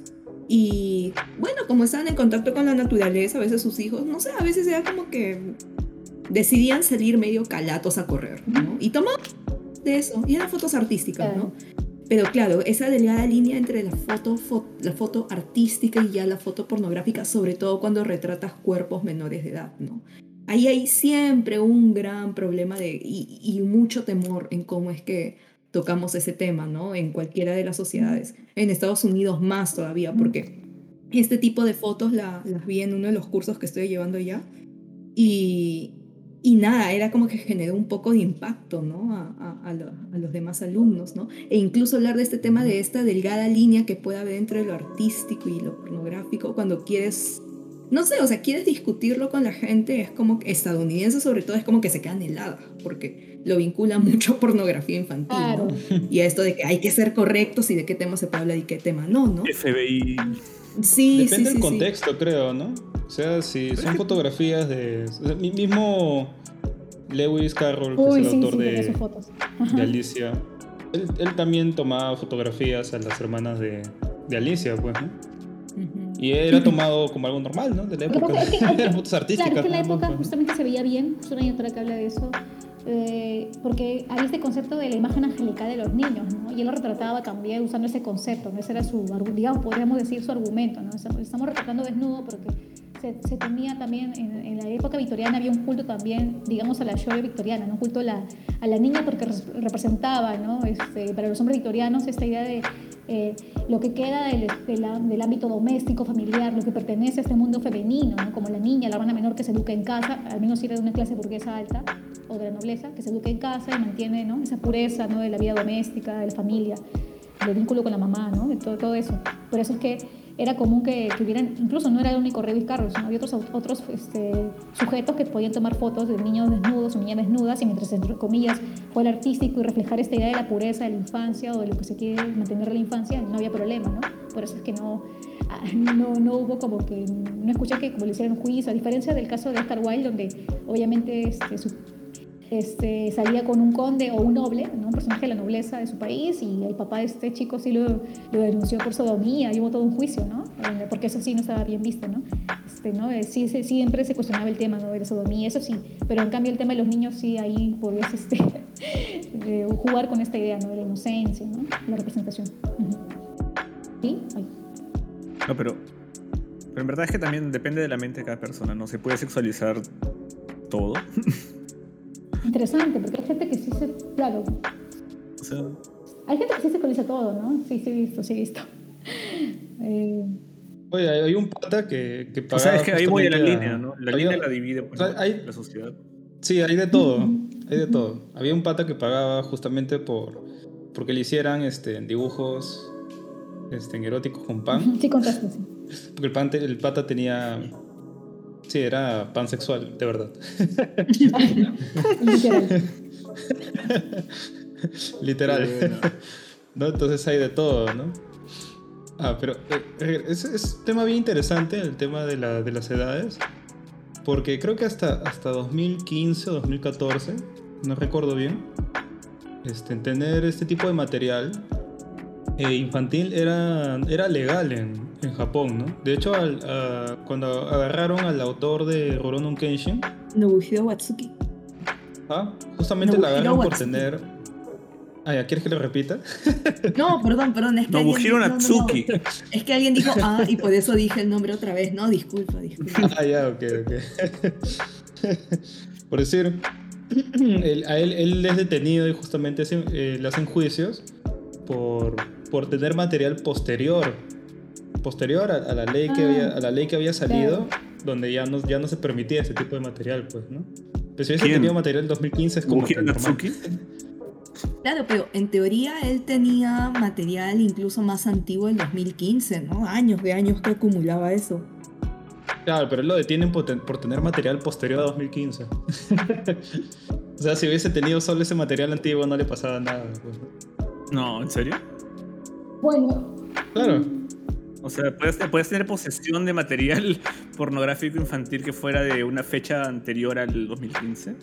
Sí, es bien interesante cómo, o sea, todavía este tema de, de la pedofilia y el tema de la Lolita y el Shotacon está ahí Sí. todavía en Japón. Porque, por ejemplo, cuando tú ves Kakegurui, eh, creo que era segunda temporada, eh, cuando eh, le dicen a Mari que, que la van a casar con el ministro de Educación japonés, ¿no? Y eso no lo ponen muy bien en los subtítulos, pero cuando tú escuchas el diálogo le dicen te vas a casar con un shotacón, con un pedófilo. Y, y el ministro Ah, de Educación madre. japonés, Wow. ¿no? A Mari lo van a casar con un pedófilo. Sí, es bien fuerte. A la neta que en Netflix lo pusieron más, más tranquilo los subtítulos. seguro. Lo van a casar con un sugar daddy. Y eso, si fuese un sugar daddy, ¿no? Realmente un shotacon, que es incluso más fuerte, ¿no? Porque shotacon sí se vincula, ¿no? No, lolicon, lolicon dicen, ¿no? Esto, Ah, ya, que lo vinculan con incluso ya menores de edad, pero ni siquiera adolescentes, ya niñas. Wow. Oye, pero eso sí sería verdaderamente. Esa debe ser la definición de sugar daddy, pues, ¿no? O sea. va con No, niñas. pero que sea sugar daddy. Debería- sugar daddy ya es cuando... En general, ¿no? En general, un, un proveedor, ¿no? Un benefactor. Un patrocinador. Lo que tú digas, lo que tú Claro, digas pero al sobre eso menos yo ese te creo. patrocinador, ese patrocinador es para cuando ya al menos la persona tiene más de 18. Sí, sí, sí, tiene que ser mayor de edad, de todas maneras. Sí. Pablo Liconero no clasifica necesariamente. No, no. Eh, o sea, menor de 18, peliconero, mayor de 18, sugar daddy. Ah, le fregaste, pues, Luisa. Eh, no me digas que Pucha, Luisa. ¿Por qué? No me engañen. No. No, a- no, tontera que están hablando. Regresando al tema, eh, bueno, tuvimos un programa sobre, sobre prostitución con, con nuestro amigo Colas, por aquí. Y justamente nos contaba de que ahí hay de todo, pues, ¿no? Todos los servicios, como que son bien creativos, ¿no? Tienen de frotamiento, de varias cosas afines. No sé si alguna de ustedes dos ha investigado de repente más del tema. Bueno, como, como siempre, cada vez que, que hay plata de por medio siempre va a existir negocio para todo, ¿no? Incluso esto hay, eh, así como es bien popular este tema de que pagas por compañía en Japón, de uno diría heterosexual, ¿no? También hay, hay lésbicos, ¿no? De compañía a compañía normal, pero también como que, que puede ser tipo prostitución, ¿no? Y bueno, de ahí viene también My Lesbian Experience with Loneliness, donde la protagonista contrató uno de estos servicios. Eh, Un escort. Sí, un escort, eso, eso. Em, pero hay de todo para lo que uno quiera, ¿no? En cualquier país. Si quieres contratar a una persona que, que te haga una cosa medio sadomasoquista, te la va a hacer. De hecho, era bien famosa en Estados Unidos. Una, esto, una que hacía, que era eh, la que tenía rol activo, era una sádica que mandaba a sus clientes. Era una afroamericana y que mandaba a leer a sus clientes libros de feminismo eh, negro, afro mejor dicho, y, y para cada sesión tenían que llegar leyendo esa lectura y luego como que les daba una clase, un masterclass de esos temas y, al mismo tiempo les daba duro, ¿no? De látigo. Sí, sí, bueno, falleció el año pasado, ¿no? Sí, Eh, era bien sí- conocida en el medio. Ahí sí, la letra entra con sangre. Sí. Sí, sí, sí. Pero qué chévere. Ay, Oye, pero Elige. Que dije, mm, hubiera sido mi sueño, ¿no? Porque yo soy bisexual, yo te digo, podría enseñarle a un alumno y luego hacer la fantasía, Ah. ¿no? Oye, buena idea, buena idea. No es tan mala. Me ha inspirado esta idea. Gracias por la anécdota, Le. Un peligro la sapiosexualidad. Sí. Porque ahí estaríamos teniendo orgasmos mentales. ¿Quién dice que No, no? ¿Quién dice que bueno, no está yo, sucediendo? yo, yo sí los tengo escuchándolas hablar, sí. Wow, me encanta tu sinceridad. Es, es un placer, pero, pero lo que pero lo que te iba a decir de Japón tal vez puede ser curioso que en Japón no se, se desarrollaran tantos no sé, tantos tipos de prácticas porque tal vez en el aspecto legal como ellos tenían prohibido pues bueno, lo que definían como sexo prostitución era bueno cuando había una penetración, pues, ¿no? Entonces trataron de idear pues todo tipo de cosas que no incluían la penetración, entonces, bueno, como el sexo oral, pero también otro tipo de prácticas, masajes, etc. Formas de estimularse sin llegar a la penetración. Y no estoy mal, creo que solo entra en la vaginal, creo. Sí, sí, sí, sí. Tal, vez, tal vez por eso es que desarrollaron pues tantos tipos de prácticas diversas, aunque después ya encontraron el vacío legal, ¿no? De, de poder ver, no sé, como que dos personas se encuentran en un bar y se enamoran y luego tienen sexo en unos cuartos que casualmente están aquí, entonces pues eh, no, no- no es este, prostitución, es que se han enamorado. Pero ese tema de la Pero- legislación también me hace recordar mucho, por ejemplo, a lo que hacen esto, los conservadores eh, cristianos estadounidenses o incluso los Amish, ¿no?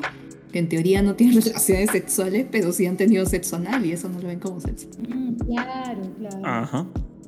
Entonces, en cualquier país donde legisles la práctica sexual, siempre van a encontrar su forma de igual llevarlo a cabo. Ya Pero ves, lo Barbón, peor te lo es dije. que- lo peor es que no se van a dar cuenta que sí están teniendo sexo.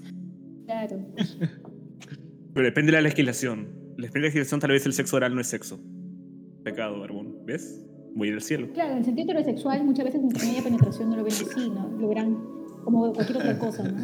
Claro. Pero eso es un problema porque también hace que mucha gente también... Esto estaba viendo una sexóloga porque me daba unos tips. Estaba, bueno, es que estaba viendo un programa de este curso. No, o sea, es que había youtubers Tips No, de no. que- O sea, hab- había unos youtubers que sigo.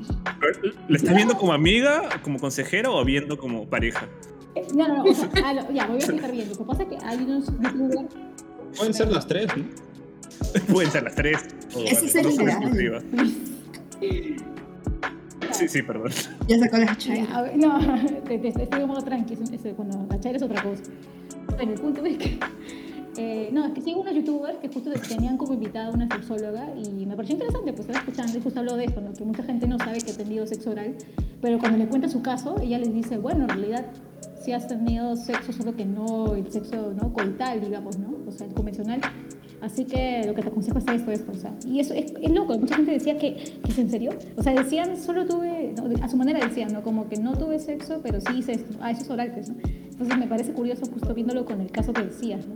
Y, y también con el caso de, eh, el polémico caso de Beto Ortiz, ¿no? Supuestamente su abogado dijo que él era pasivo y por eso supuestamente no había tenido sexo con, sus, con estos chicos, ¿no? Menores de edad, ¿no? Porque entre comillas ellos lo, lo habrían penetrado según el argumento de su abogado. Y yo dije, ¿qué? Y si legalmente eso lo hacen valer, me imagino cuántas cosas más, ¿no? Habrán hecho valer en el mundo. Ah, que lo de Beto Ortiz. O sea, que el pollo. Claro, es que lo que la gente define a veces como sexo es también Claro. para conveniencia. ¿no? Hay una película pues independiente que es Clerks, donde hay un chico que discute con su pareja y le dice como que, bueno, pero eh, tú has tenido igual parejas sexuales, ¿no? Y él dice como que sí, pero solamente cinco. Y luego llegan al punto del sexo oral y dice, bueno, yo solamente he tenido sexo oral con unas 37 personas. Y es como que él pierde la cabeza. Wow. Porque a veces la gente no cuenta el sexo oral verdaderamente como pareja sexual, no simplemente como un trámite. Pero es que es otra forma, es otra, es otra forma de sexo. Claro, claro, heterosexualmente eh, no lo van a calificar así a otras personas, ¿no? Claro. Ahí tú, tú, es una discusión más que todo retórica, ¿no? Pero yo creo que en la práctica sí, pues es otro tipo de práctica sexual, al final de cuentas.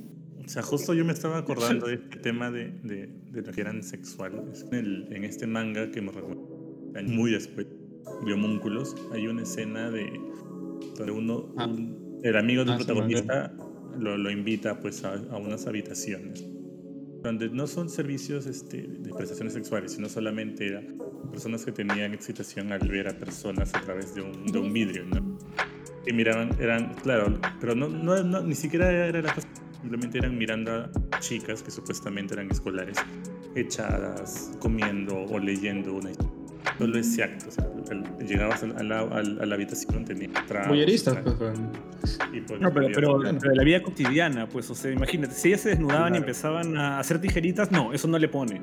Tenían que estar haciendo cosas sencillas como tragar chito. Que les gusta el. Slice of Life, pues. Ahí está, ahí está. El Slice of Life Claro. de colegialas. Pero eso habla mucho del erotismo implícito que hay en el simple hecho de, de cómo explotan la figura de la colegiala, ¿no? En mangas en general. No tiene que ser porno ni en nada sexualizado. Es- Simplemente colocar a la shoujo ya se vuelve en un acto medio Sí, erótico sí, muchas veces. Coincido contigo. Hay muchos mangas donde tratan eso. Y no necesariamente ponen a una chica desnuda ni nada. Es una cuestión más del slice of, of- slice of life, como dicen, ¿no? Es que ya a interesante. shoyos, a las shoyos las han hecho Sí, tan sí, billoyos que sí, pues ya hacen cualquier cosita y de por sí ya es súper bonis. O bueno, yo lo digo bonis porque me parece bonis a veces lo que se ve, pero en otros casos sí es como que la gente lo ve como sexual. O, que, o Sí, sí. excitante, yo qué sé. O sea, te invita a que, a que genere deseo, a eso voy. Sí, de todas maneras. Eso es sí. Hay, hay mucho material ahí donde se puede hablar de eso. Ah, ¿no? Manga, anime, videojuegos. Ujú. Te ponen esa óptica, pues, ¿no? De verdad te ponen esa óptica porque, bueno, todos hemos estado, no sé, tal vez cuando somos jóvenes y tienes a sexualizar casi todo lo que ves, o a verla, apreciar la belleza, eh, sobre todo en el cuerpo, ya sea femenino o masculino. Entonces, más o menos esa es la, esa es la visión que te transmiten esas obras. Has dado un buen punto. Sí, eso es la, sí, eso es una perspectiva que muchos le dan, ¿no? Está en Genji, está en Tanizaki, ¿no? Lo he visto en... Incluso me- me- cuando Ale hablaba de... No, perdón, cuando hablaban ustedes de esto del Slice of Life de las colegialas, también me hizo pensar en esta obra de Yasunari Kawabati, perdón, Yasunari Kawabata sobre... eh, no me acuerdo el título completo, pero hablaba sobre eh, las bellas durmientes. Creo que era la casa de las bellas durmientes, me parece. Entonces, don- donde, yo leí la, la- la novela y sí, ¿no? hablan de estas, claro. Sí hay un sentido más erótico, pero al menos pone estas este, chicas, ¿no? Jovencitas, probablemente también en esta edad shoyo, no recuerdo bien la, edad, pero sí, se las mostraba como jóvenes y, y también, ¿no? Había un sujeto eh, en un plan voyeur, de boyerista, y el dueño de esta casa le decía, puedes verlas y todo lo que quieras, pero no puedes tocarlas, ¿no? Entonces el tipo se deleitaba viéndolas, justo durmiendo, siempre durmiendo, y él se excitaba con eso, ¿no? O es lo que da a entender esta novela, ¿no? Y nunca las podía tocar, pero no, no importaba porque el hecho de solo verlas durmiendo, ¿no? Un efecto incluso muy pasivo, ya él, ¿no? Le daba esta cuestión bien erótica. Entonces, pensando en el hecho... Dime, dime. De, de, de hecho, Eli, de ese relato que estabas contando es que sale, se inspiró García Ah. Márquez, ¿no? Para este cuento eh, de la chica en el avión y, bueno, el narrador que es un señor de la tercera edad, si no me equivoco, ¿no? Cómo admira a la chica que está al lado en el avión también durmiendo. Y también otra narrativa que trata sobre ya la sexualización del cuerpo adolescente femenino. Vargas Llosa llegó a escribirlo en La fiesta del chivo, ¿no?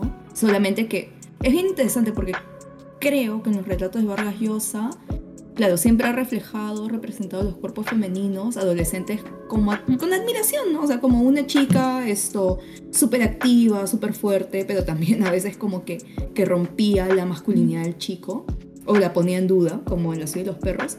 Pero al final, en ya lo que es la fiesta del chivo, sí termina como que representando eh, la, la vejación de ese cuerpo, ¿no? Eh, en las manos de, un, de quien sería el dictador Trujillo. Mm. Buen punto, ¿no? Eso lo podemos ver con ¿no? todo esto que hemos estado hablando, ¿no? De los, ¿no? El cuerpo se... Ah, y, y, y perdón, no solamente esos autores, ¿no? Alejandra Pizarnik, de hecho, que también lo representó en La Condesa Sangrienta, de cómo es que esta condesa, Erzbeth Bathory, era la máxima autoridad y, y necesitaba de, de un montón de cuerpos, de doncellas, eh, necesitaba su sangre, Mm, claro, maltratarlas, comer su carne, o sea, actos medio de canibalismo, de vampirismo y hasta de lesbianismo, ¿no? Esto, o sea, era una mezcla de, esa, de ese erotismo a través del maltrato, ¿no? Eh, y el sadomasoquismo. Eh, y nada, también hay una mirada bien, bien sexualizada ahí de los cuerpos eh, prepúberes, púberes, adolescentes. Y curiosamente también desde la mirada de otra mujer, ¿no? Pero claro, ahí Pizarnik ya lo hacía en el juego más de, de, la inocencia perdida. Eh, porque ella en su poesía también juega mucho con eso, ¿no? De que eh, muchas veces representaba como que esta niña que está en la jaula y que se, sentía maltratada, ¿no? Que en teoría es ella, reflejo de la misma autora, y más bien cómo es esta lucha de cómo sentirse cuando ya es adulta, ¿no? Eh, o sea, es como decirlo, una voz que es niña y adulta al mismo tiempo y hay una fricción entre ambas voces, ¿no? Y eso lo ves claramente también reflejado en La Condesa Sangrienta. Sí, interesante. De hecho, no he leído lo de La Condesa, pero sí eh, se había escuchado el relato a través de otro youtuber que, que, lo estaba hablando, justo que le toca temas que tienen que ver con ¿no? este, terror, ¿no? esos temas entre comillas oscuros. Entonces sí, sí, sí había escuchado de ello interesante, ¿no? O sea, de hecho voy a darle una chequeada, tengo muchas obras pendientes ahí, pero sí me interesa sobre todo esta mirada que tú ya has analizado más, ¿no? de cómo la mujer puede ver el cuerpo femenino, ¿no? cómo lo, lo describe, ¿no? cómo lo trata, cómo lo conceptualiza y lo experimenta de alguna forma, ¿no? Eso sí me parece interesante, ahí tengo mucho que aprender, ahí ya, ya me darás ahí tus, ¿no? Este, las obras. Es que también es súper interesante, pues, ¿no? Cuando ya vemos autoras peruanas, cuando, sobre todo cuando vemos el manga peruano desde la época de Sugoi, ¿no? Esto, cómo es que la mayoría de narraciones que cuando se muestran, ¿no? Con admiración al cuerpo femenino, a veces son narraciones que, que sexualizan, o sea, es un, con un male gaze, ¿no? Eh, ahora, el shoujo es bien interesante porque es un female gaze que juega también con la admiración al cuerpo femenino, ¿no? Pero ya, bueno, en fin, varias de las series que también se pasaban era un male gaze y eso también lo absorben varias de las, de las autoras del manga peruano y lo retratan, ¿no? Y se ve cuando es que es un, una suerte de dibujo que va más tirando o es más eh, inspirado en ese male gaze y las chicas mismas lo absorben y lo usan en sus mangas. Em, ahora también tenemos otro este es en el caso de un manga peruano que creo que solamente sacó un, una entrega o dos, ¿no? Dentro de la Tenkaichi, que es Denitz. Em, escrito por una chica que ahorita no me acuerdo su nombre. Em, pero luego tenemos más adelante en el 2000 las ilustraciones de Nadi Maguiña, ¿no? Para ilustrar el libro de cuentos Cromosoma Z, que es esto, ya más inspirado en el, en el anime, ah, perdón, en el shoujo. Em, y ahí tenemos también nuevamente la mirada de... Hay un, hay un female gaze lésbico ahí, ¿no? Lo cual no significa que la autora sea lesbiana, simplemente cómo es que indirectamente las autoras lo recogen y lo plasman en sus obras, ¿no? Y también es muy interesante porque muchas de estas autoras de, de manga dicen como que, ah, nosotras consumimos y hemos hecho, sobre todo las que hacen yaoi, ¿no? Como que sí, en algún momento hemos hecho yaoi y, y todo chévere. No, yaoi que digo, Yuri, hemos hecho Yuri y todo chévere, ¿no? Esto, Ahí no tanto es una cuestión de las productoras, de las dibujantes, sino del público, quien a veces son las chicas mismas, las lectoras, las que sí son como que, ay, me leo todo ya hoy, pero no voy a leer Yuri porque me da cositas, ¿no? Porque puede poner en cuestión cosas suyas, ¿no? Pero nada, realmente cuando hablas con las productoras, las mangakas, las chicas que hacen ilustración, ellas no se hacen falta. Ellas han hecho un montón de ilustraciones, incluso peores que claramente no lo van a poner con su nombre porque ya eso sale en otros medios eh, de publicación. Eh, pero nada, es súper interesante todo ese mundo.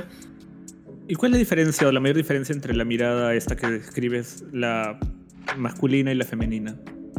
En cuanto a la representación del deseo de la mujer, es muy interesante porque en verdad hay, hay, diversas formas de representarlo, ¿no? Ahora, en el anime y el manga sí hubo el problema de que cuando representabas el lesbianismo era de una forma en los 2000, inicios. Era bien sexualizada, pero así ya terriblemente sexualizada. Em, sobre todo cuando era en medios mainstream. Eh, pero cuando, y eso es lo otro interesante, en los finales de los 90, inicios de 2000, en revistas lésbicas japonesas publicaban autoras y era también una del cuerpo femenino, ¿no? Entonces, si hay una diferencia o no, claro, ahí me acabas de poner en cuestión porque te dije, ¿no? De que, de que es claramente una mirada limpia y en otras no. Mm, eso es algo que sigo preguntándome, ¿no? El male gaze, ¿qué tan distinto es del lesbian gaze? Porque al fin y al cabo, los dos terminan viendo deseo, es el cuerpo femenino. Yo, mi postura es que no está mal el deseo, en realidad. Eso es algo que hay que abrazar. Em, pero claro, ¿cuándo es que este male gaze termina siendo una cosa problemática? ¿Y acaso el film, el lesbian gaze no es problemático también? En teoría, claro, ahora hay autores que dicen, no, que el lesbian gaze es más desconstruido, bla, bla, bla. Pero eso suponiendo si es que tiene todo el gamaje teórico y creyendo si es que, que el lesbian gaze como si fuese feminista de por sí, lo cual no lo es necesariamente, no en todos los casos. Mm, Nada, es una cuestión bien interesante y sí me has puesto ahí una pregunta también súper interesante que le sigo dando vueltas. Para saber más o menos qué podría resaltar más uno que el otro.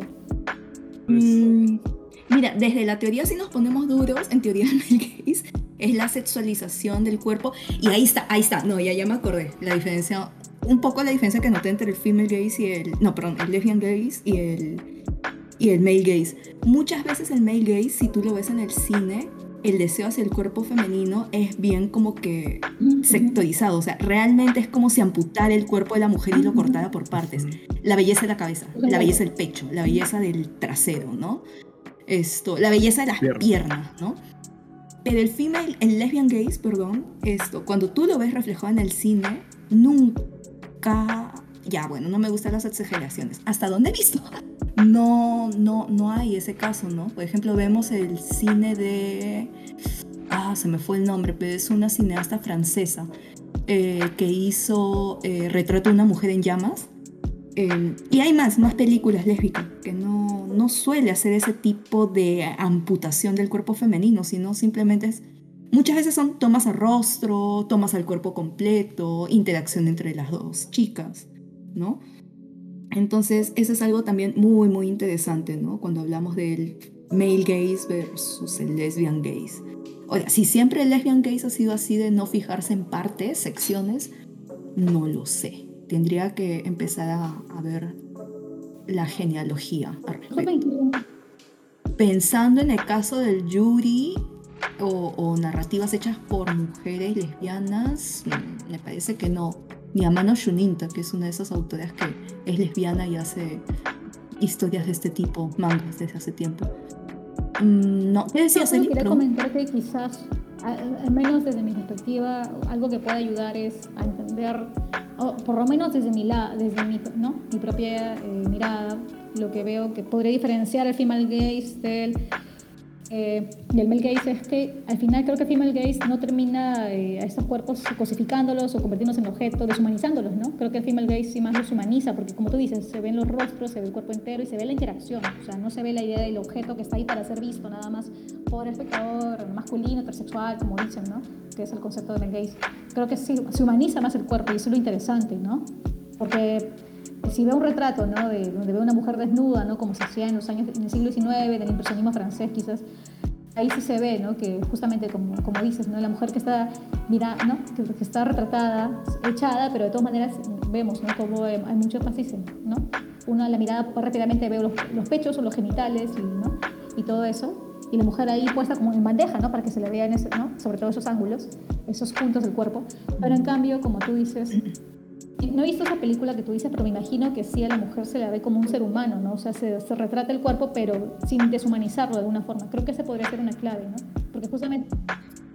De hecho, esa es, e, esa es la misma trama de la película. Es de una eh, pintora que tiene que hacer un retrato de una mujer de la nobleza que está a punto de casarse, ¿no?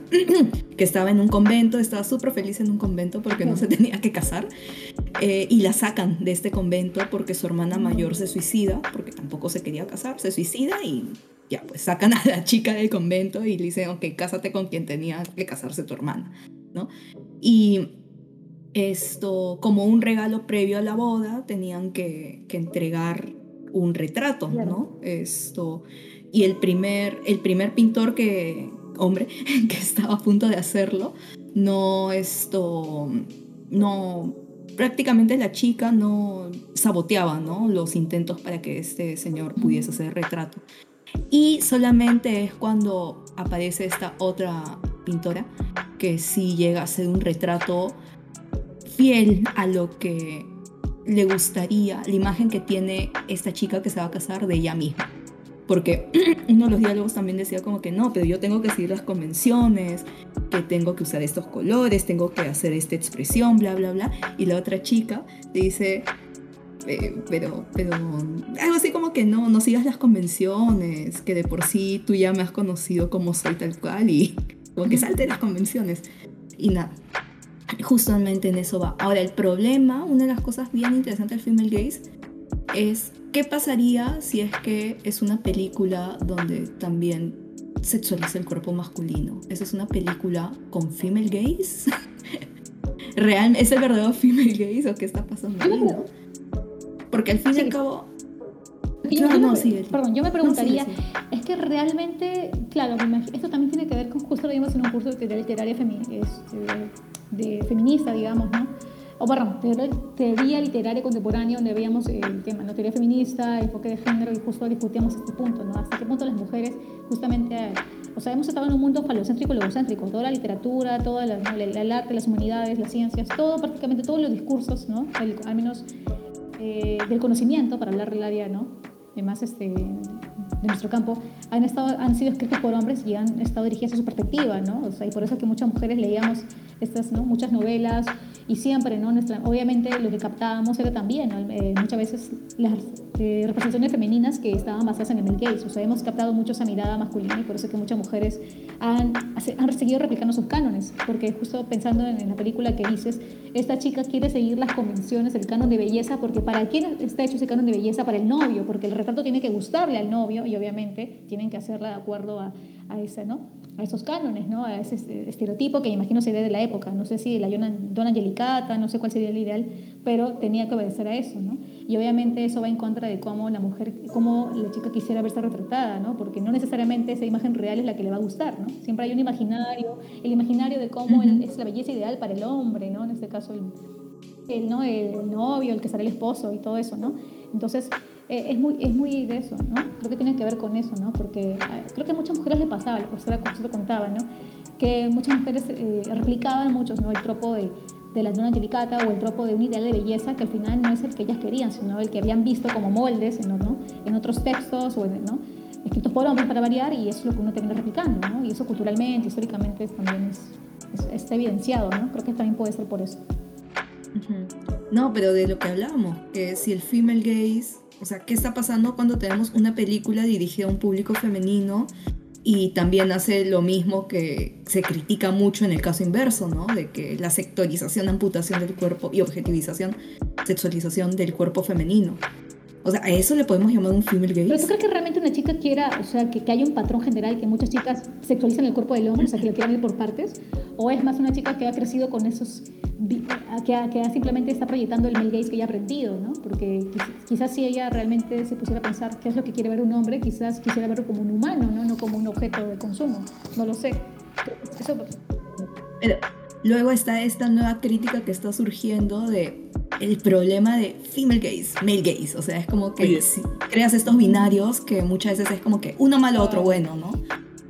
Claro, me falta ahí teoría para entender como que cómo llamas a esta película que, que esto sexualiza el cuerpo masculino, ¿no? O por ejemplo, no sé, pues cómo se venden las boy bands donde claramente quiere generar deseo y hasta a veces sexualizas a estos chicos de la boy band, ¿no?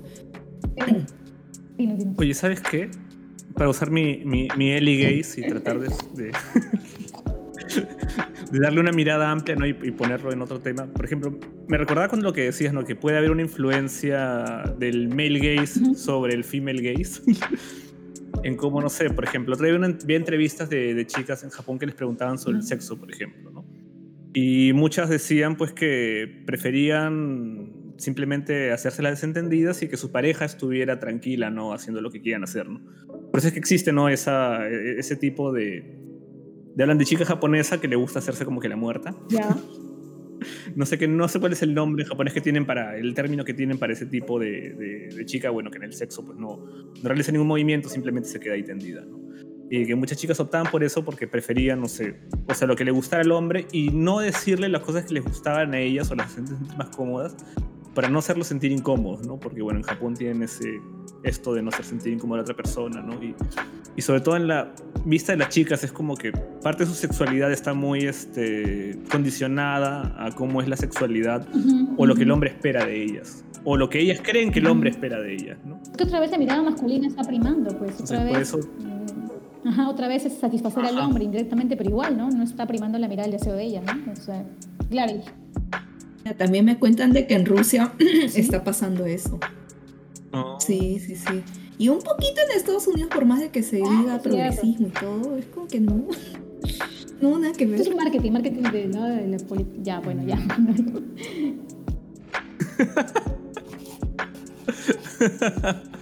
Yo no quiero ir a Rusia. Rusia, uy, no. después de, de ver lo, que, lo de Tatú y ver que, claro, sigue siendo bien homofóbico el tema, wow, sí, ser No, las de las Pussy Riot nomás, ¿no? Que a las de las bandas la tuvieron que. Creo que están en otro país, wow, que me escapar. imagino. Ver- Pero- O sea, Pussy Riot, ¿no? Que es este grupo, esto. Bien, creo que anarquista, feminista, lésbico, si no me equivoco. Y es como que se fueron con todo contra, contra Putin. Y Putin dijo: Ah, ya, te mando a la policía. Y se ¿Qué se puede esperar de un tipo, obviamente, patriarcal, que encima representa la KG, KGB? Ah, su mano, sí, qué miedo. Que, que representa al obviamente. militar, pues, ¿no? Que es como que el Yo soy macho. qué miedo. Sí. Sí, pues. Una pregunta, ¿esa- la- ¿esas chicas Pussy Riot fueron las mismas que fueron al mundial pasado o son otro grupo? Ya un poco sé. No me Tuvieron unas que se metieron, me acuerdo, ¿no? Al mundial y vivieron a, a- ¿no? A, estuvieron en, en un medio de partido de fútbol y creo que a Bembé le dieron la mano y todo eso. y pasaron de televisión, ¿no? Porque fue muy viral, digamos. A ver, vamos a ver. Sí, no sé si fueron ellas. Ah, sí, protesta en Ajá, la final de sí, la Copa en Mundial de porque obviamente fue, nadie pudo impedir, no pudieron censurar eso, fue muy visto. No, ujú. Pues, Sí, de fue vivo. Fue literalmente un acto de, ¿cómo se llama? Performance activista. Tiene un nombre, tiene un nombre, se me acaba de ir ahorita. Tiene un nombre en el, en el mundo del activismo. eso. Ver. Si, quieres algo que se compare a eso, tendrías que hacerlo, no sé, en el Super Bowl. No sé si lo han hecho, me parece raro que no hayan hecho, no he escuchado que en el Super Bowl hayan hecho cosas parecidas, ¿no? De repente porque la, Claro, porque tienes ahí un público. Ah, la seguridad. Bueno, seguridad Sí, también, la y ya te seguridad, disparan en la primera.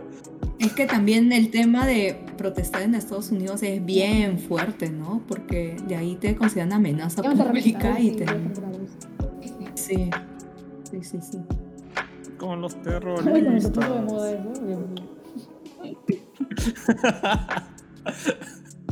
¿Qué tal trending? Oye, acá hubieran saltado todos los conservas. ¡Ah! Están promoviendo el terrorismo en redes. Ok. Capaces. Claro. Bueno, y. Oye, pasó 10 años ya Wow, desde ¿cómo Harlem pasa el Shake. tiempo? Y creo que ya es Sí, momento de, de terminar el programa. Siendo ya las, las 11 de la noche. Aunque supuestamente estos programas duran una hora y media, más o menos. ¿Cuánto vamos ¿Cuánto tiempo llevamos? Ah, sí, O sea, más de dos horas. Duro, Es que, es que el sexo vende y nos hace un montón, pues. Para- es verdad. Ya, entonces tiene que haber una parte 2, pues. Claro. Porque- Dale. Pa- Parte 2 ya con ¿Qué? todas las. Oye, siempre las partes 2 son las mejores. Como cuentos de la Sí, sí, sí, sí. parte 2. Claro, parte 2, definitivamente. Para la primera y segunda, como dicen. Eli. No, no. Ay, ay, ay. Claro. Me reivindicaron. Ponemos sexualidad en Japón, el Sí. El remember, así es. Correcto. Para él siempre siempre. Claro. No, no es chofifuga si hay una segunda Claro, encuentro. Siempre el segundo encuentro siempre tiene que haber. Sí, Eli. Ah, mira, es una ley para ella. Te tomo la palabra. ¿En serio? Ya. bueno, me hace falta una experiencia Yuri. ok. Eh, ¡Hala! El Yuri se Ah. intensifica. Bueno, Eli, de hecho que la próxima Excelente, semana, ¿eh? ¿no? Ay, ¿verdad? ¡Oh! Ah, ya. La próxima semana van a tener su experiencia. Ya están cuadrando ya. Bueno, yo siempre quiero mi pijama Vaya. de chica. Qué bien, ¿eh? Tenemos. Uy, con ¿Has la tenido almohada. pijama de chicas? Nunca me dejaron, porque siempre mis amigos vivían lejos, mis amigas, perdón, y entonces nunca tuve. Entonces, esa es mi fantasía todavía reprimida, ¿no? Pijamada con chicas. Algún día espero hacer la realidad con una chica, de hecho yo nunca. Oye, sí, dale. Me porto kawaii, lo prometo. No, no, nada de pero no. Nada de perversión. No, nada de perversión. Sobre todo porque ¿no? me hace pena. No, no vamos a sacar la soga y hacer Shibari No sé si a alguien se le ocurre, ¿no? Yo no voy a decir nada. Ya voy a ser espectadora. Pellerista. no, mentira. Ya estamos faltando a los chicos, disculpen chicos. No, o sea, y es que yo me las imagino, o sea, me las iba invitando a sus amigas y ellas todas incrédulas, como que, ah, una pijamada, qué lindo, ¿no? Y ustedes dos mirándolas con una imagino, cara así de deseo, pasión, estableciendo el verdadero Eli y Alexandra Gays, ¿no? Así como que, ah, una mirada morbosa. ¿Qué tal? La- Las sectoristas, ¿no? Las, las cortan en partes como que, ay, me encanta su uña. Wow, ¿Tienes, tienes, tienes talento para qué dedos. No, ni siquiera los dedos, las uñas, ¿no? No, claro. O sea, si ahora la- las mujeres se ponen uñas Sí, encima de las uñas, es como que Claro. es una, es, es una cosa de locos, ¿no? Entonces yo No, creo que hay algo ahí. Es cierto. En la práctica, Sí, no, para limpiarte el culo después como que te puedes rasgar. Para lo que sea que hagas, es poco práctico. eso yo mejor. Para cualquier cosa. ¿no? Sí, vi un video de una chica que quería hacer un trámite y le pedían poner su dedo en el lector de huellas y no podía porque su uña era muy larga y curva. Hay cosas que pasan. Pero está bien normal, sigan cuadrando, sigan Claro, a para que tú te ganes ahí. Sí, igual lo voy a editar. Sí, definitivamente que sí. Soy un boyerista y también una parte sapiosexual, porque mira, lo he descubierto ahora que he tenido varios orgasmos mentales mientras hablaban así, lanzaban referencias. Leí por aquí, pam, pam. Sí, que la condesa un sangrienta. mental. Mm. Claro. Tienes que usar también tu, con- tu condón mental, chino. Ahí está. No vayas a hacer así Lo que ut- como en la vida Lo que real. para ver rápidos y furiosos. Porque ya eres, ya eres conocido como kamikaze. ¿eh? Eso se entiende tan mal. Pues ustedes dan material para un yaoi, ¿ah? Ya, entonces. Eso es cierto, Ah, ya lo shipeo. A los tres Ah, los shipeo. Ah, son. Ah, A los tres todavía. ¿Ves? Quieren que voten por el HHH. Es más, si Gino estuviese aquí también los shipearía los cuatro. No. Gino es el. No, Gino le entra todo. Hombre, mujeres, pulpos. No, pero si fuera un yaoi, yo Gino sería el. El ultraseño. Deja la categoría Bueno, llegamos a esta parte final del programa. Este programa picante. Que, que pide una segunda parte, ¿no? Aquí va Nice, Sexualidad en Japón, el Remember. De repente para más adelante.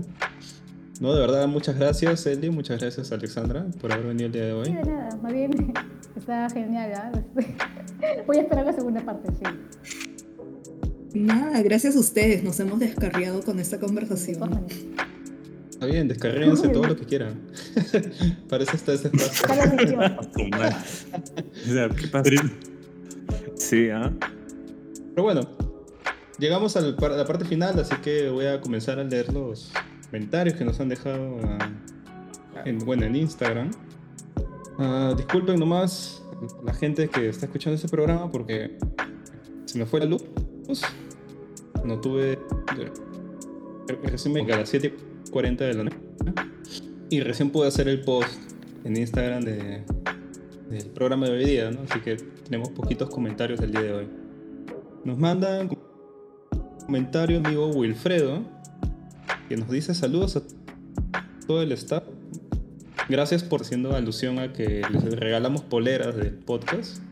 ¿no? Este, hicimos, hicimos, bueno, no chanchitas, sino que agarramos el pozo que teníamos de Patreon. Y dijimos, ya, pucha, ¿qué hacemos con plata? Mejor mandamos a hacer poleras y les regalamos a la, a la gente que nos está apoyando todos. Que solo le damos un programa de 15 minutos en Patreon. No, eh, no, ya para los 24 meses pe- el polo piqué de aquí, ¿no? Ahí este, haciendo alusión al conversatorio que tuvimos en Crisol, ¿no? Eh, bueno, si no, no- no nos quieren ver más o menos en 3D incompleto, porque estamos con mascarillas, ya que nos- no nos dijeron que podemos estar en conversatorios sin mascarillas. Pueden ver estas fotos en nuestro Instagram, pueden encontrar como aquí va Nikes. También este, nos pueden escuchar en Spotify, iVoox, eh, iTunes, en Apple Podcasts, Google Podcasts y no sé qué otras plataformas más a las que se sube automáticamente nuestro programa. Y también nos pueden escribir a nuestro correo, que es gmail.com Ahí nos pueden enviar cualquier carta, de repente, cualquier duda sobre sexualidad, amor, que lo va a responder nuestro amigo el doctor Kokoro. Y eso es todo chicos, saludos también a los Patreons que nos ayudan, nos donan y gracias a eso podemos comprar estas cositas como los micrófonos que les hacía falta a los chicos que sonaban en los programas, a las poleras, ¿no? que justamente fueron las que usamos en la presentación en Crisol, ¿no? de la marca Nikes. No, gracias a ustedes chicos, esto es posible y de verdad muchas gracias por apoyarnos en este proyecto. Así que pasamos a la parte final, ¿no? en esa parte final Mm, la dinámica es recomendar algo. Puede ser cualquier libro, novela, dorama, anime, manga, este, hentai, cualquier cosa. Se puede recomendar cualquier cosa, película, mientras sea legal. No, haciendo hincapié en el chino, que a veces recomienda cosas ilegales. ¿Qué? Así que vamos a comenzar con las invitadas, ¿no? Eli, ¿qué nos recomiendas para los escuchas de aquí? Bueno, para el que puede ir a la serie del libro, yo le aconsejo que vaya al stand de la familia y se consiga el hermoso álbum de Nobuyo Shiraki Tokyo Lucky Hall, porque ahí fue donde lo compré. Si les interesa, ahí lo pueden conseguir. Eh, si no me equivoco, está algo de 60 soles, ¿no? ¿no? No va a pasar de 100 soles. Yo creo que si les interesa pueden conseguir eso. Sí, y aparte de eso, ¿eh? Eh, también venden en esta, bueno, yo trabajé en esta librería, así que les puedo decir que, que ahí venden esto y también eh, venden también bonitos libros de la editorial Taschen, donde hay algunos autores japoneses, de, creadores de estampas japonesas, ¿no? Creo que Hiroshige está ahí al menos. Eh, no recuerdo si Kokusai, pero sí al menos van a encontrar un álbum con toda la colección de estampas de Hiroshige. Y también de otros autores también europeos, ¿no? Este, Occidente. Eh, sí, eso, y, ah, y el que puede conseguirse, porque ya no he vuelto a ver libros de bolsillo de ediciones Ciruela, pero si pueden conseguirse la novela Naomi de Junichiro Tanizaki, pues creo que les va a, gustar bastante porque ahí habla ¿no? justamente de un personaje que podemos calificar como Loli, que nos introduce a, esta narrativa del lolicón, pero ya en el Japón este, moderno o contemporáneo, digamos.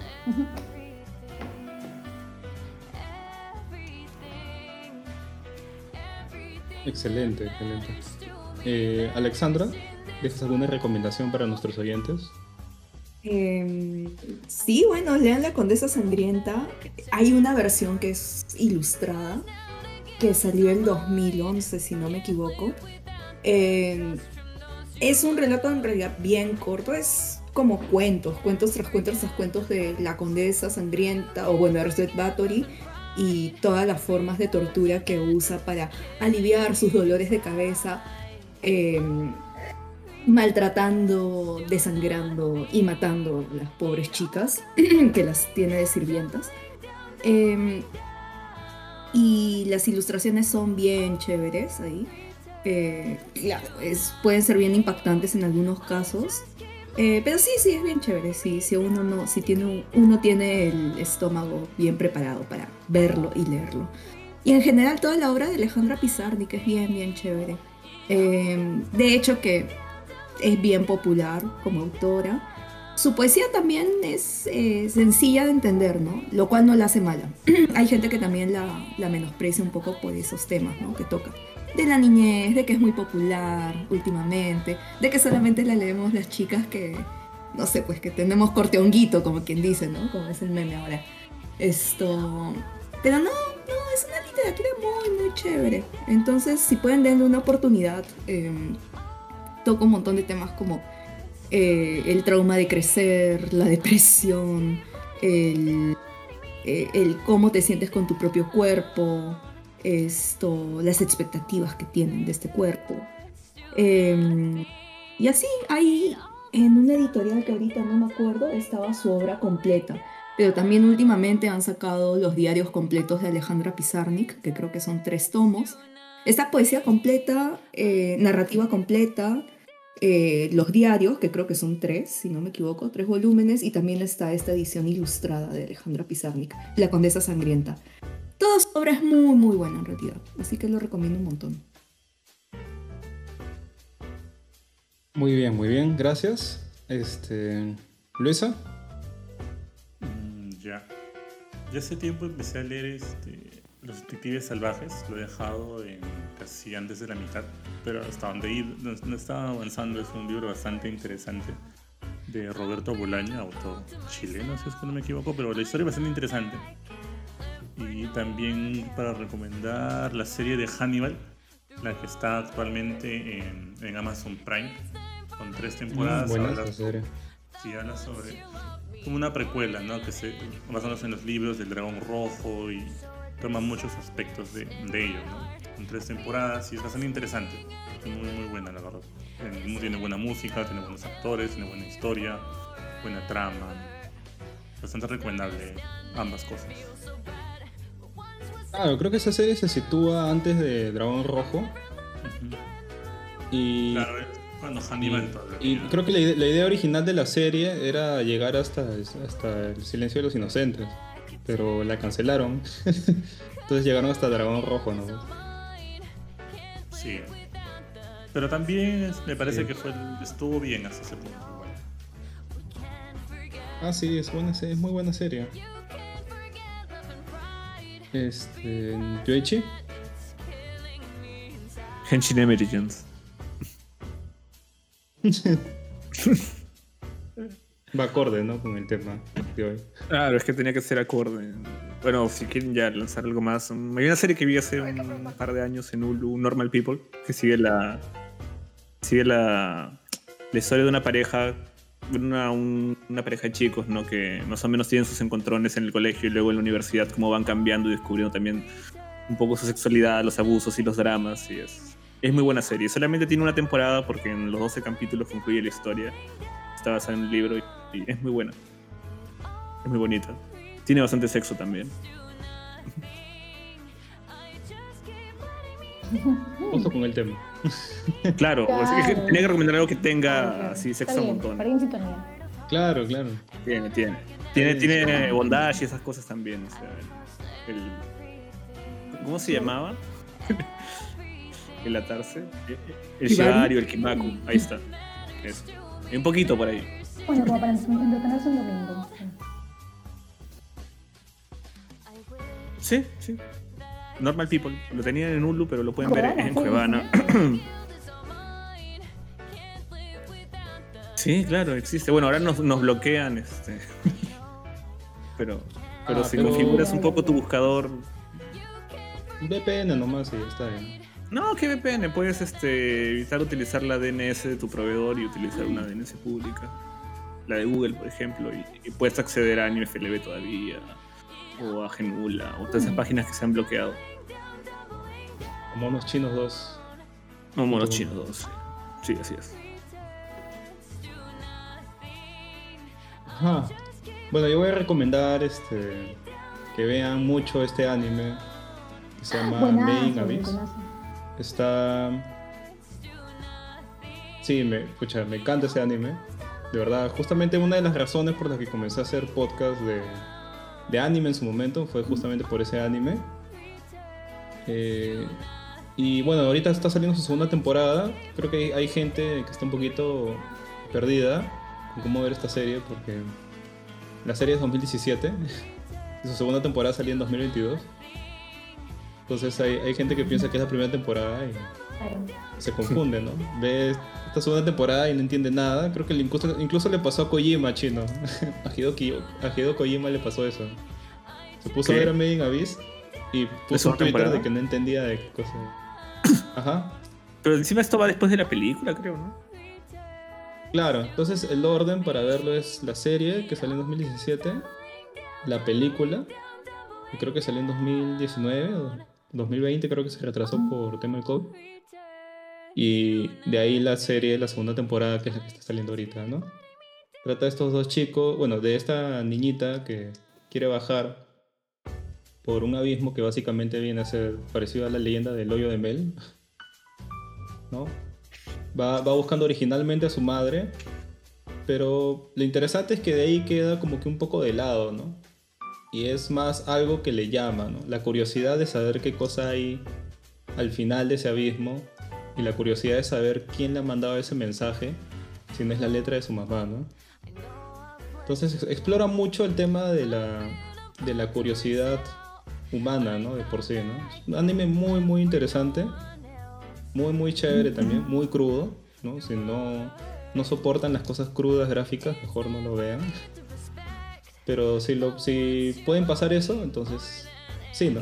Tiene también ahí algunas cosas este, con sexualizar niños que no, a mí no me gusta mucho, pero si lo dejas de lado, la serie se hace muy disfrutable, ¿no?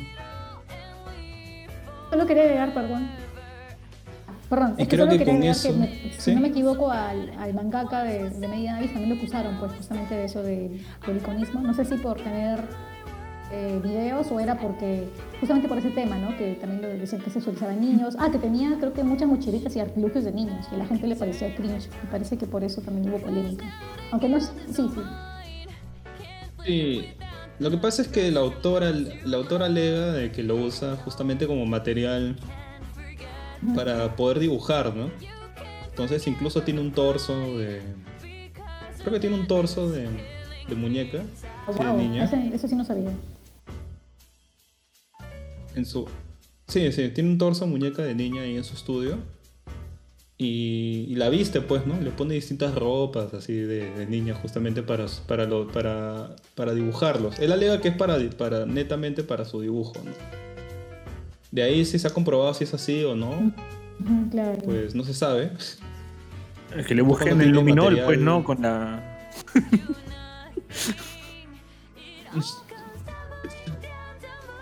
Claro, no es, no es, no es un caso tan, tan visible como el del autor de Rurouni Kenshin, pues, ¿no? Que es, es- ese sí, pues, ¿no? Entonces no, no, no- no se podría decir si es así o no, pero... No, sí, pues, bueno, si dejas eso de lado, en verdad la obra es muy buena. Es muy, muy chévere. Muy recomendada. Así que con eso terminamos aquí, Van Nikes. Muchas gracias y nos vemos en el siguiente programa. Chao. Bye. Bye. Bye, bye. Continuará.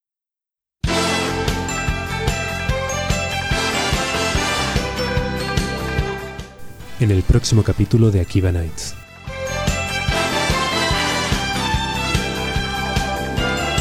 Bueno, igual que esto podría ser una práctica sexual, o sea. Bueno, definitivamente para los griegos era una práctica. Obvio. eh, entonces, ¿ves? Estamos teniendo nuestra. Pero esto que es un quinteto, ella es tipo orgía, porque somos cinco. ¿Quién es considerado Craig en la lista? Bueno, más el bot. Ah, entonces, uy, si tenemos un bot ya es como que asu. El cyber. No, El no, transhumanismo. Y si, quieres, y, quieres- y, que- y si quieres considerar también a todos los que nos Uy, van a amigo. escuchar, que es como que Ah. otra forma de... Uy, no. Alan. ¿Te imaginas? Yo creo que sí, va a haber bastante así gente que utiliza esto de ASMR, porque sobre todo, Alexander, la forma en que tú hablas. ¿Qué? ¿Cómo? ¿Qué fue? Ah, la confesión. no, pero es verdad, había escuchado la forma en que ella habla, la, que ella- la forma en que entona para dar ese ambiente. Yo lo escucho normal, cholo. Creo que tú ¿Pero estás. cuál ambiente? Cuéntame. Ya No ves, sé, ves, ves, cómo lo hace. Pero ¿cuál ambiente? Cuéntame. No, sí, ya, No. eso, eso son cosas que se aprenden en el cole para fregar a la gente. Ya ves, lo hace de una manera más íntima, Barbón. ¿Ves? Yo entiendo las señales. Tú te haces el O sea, te loco. ponen otros Interesante. Oh, oh, wow. Oh, oh, oh. Confesiones. Confesiones. ¿Qué? Aquí van ahí. Maña. ¿Cuánta edición? ¿Por qué, Barbón? ¿Por qué nos censuras? Estamos en nuestra libertad. Acá somos hombres maduros, mujeres maduras. Espero que no haya ningún lolicón Oh, aquí. yo también. De verdad que sí, esperemos. Claro, pero lo de Luisa fue un error nomás. Pero Elisa fue un error y él ya se curó, ya sabe que aunque haya, aunque haya pelito, sí hay delito, que la edad no es solo un número y que la cárcel no es solo un cuerpo. Qué explícito.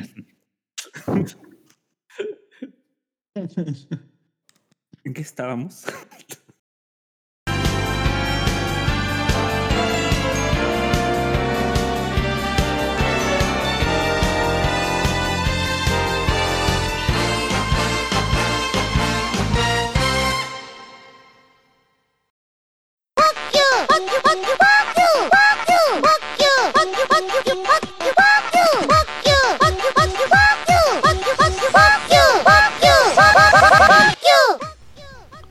En el siglo XXII, Todos los sobrevivientes son un grupo de hombres que gracias a Dios no han sido clonados. Y ninguna mujer, pero sí muchas lolis. Descubre todo lo que una enfermiza afición a personajes animados puede ocasionar.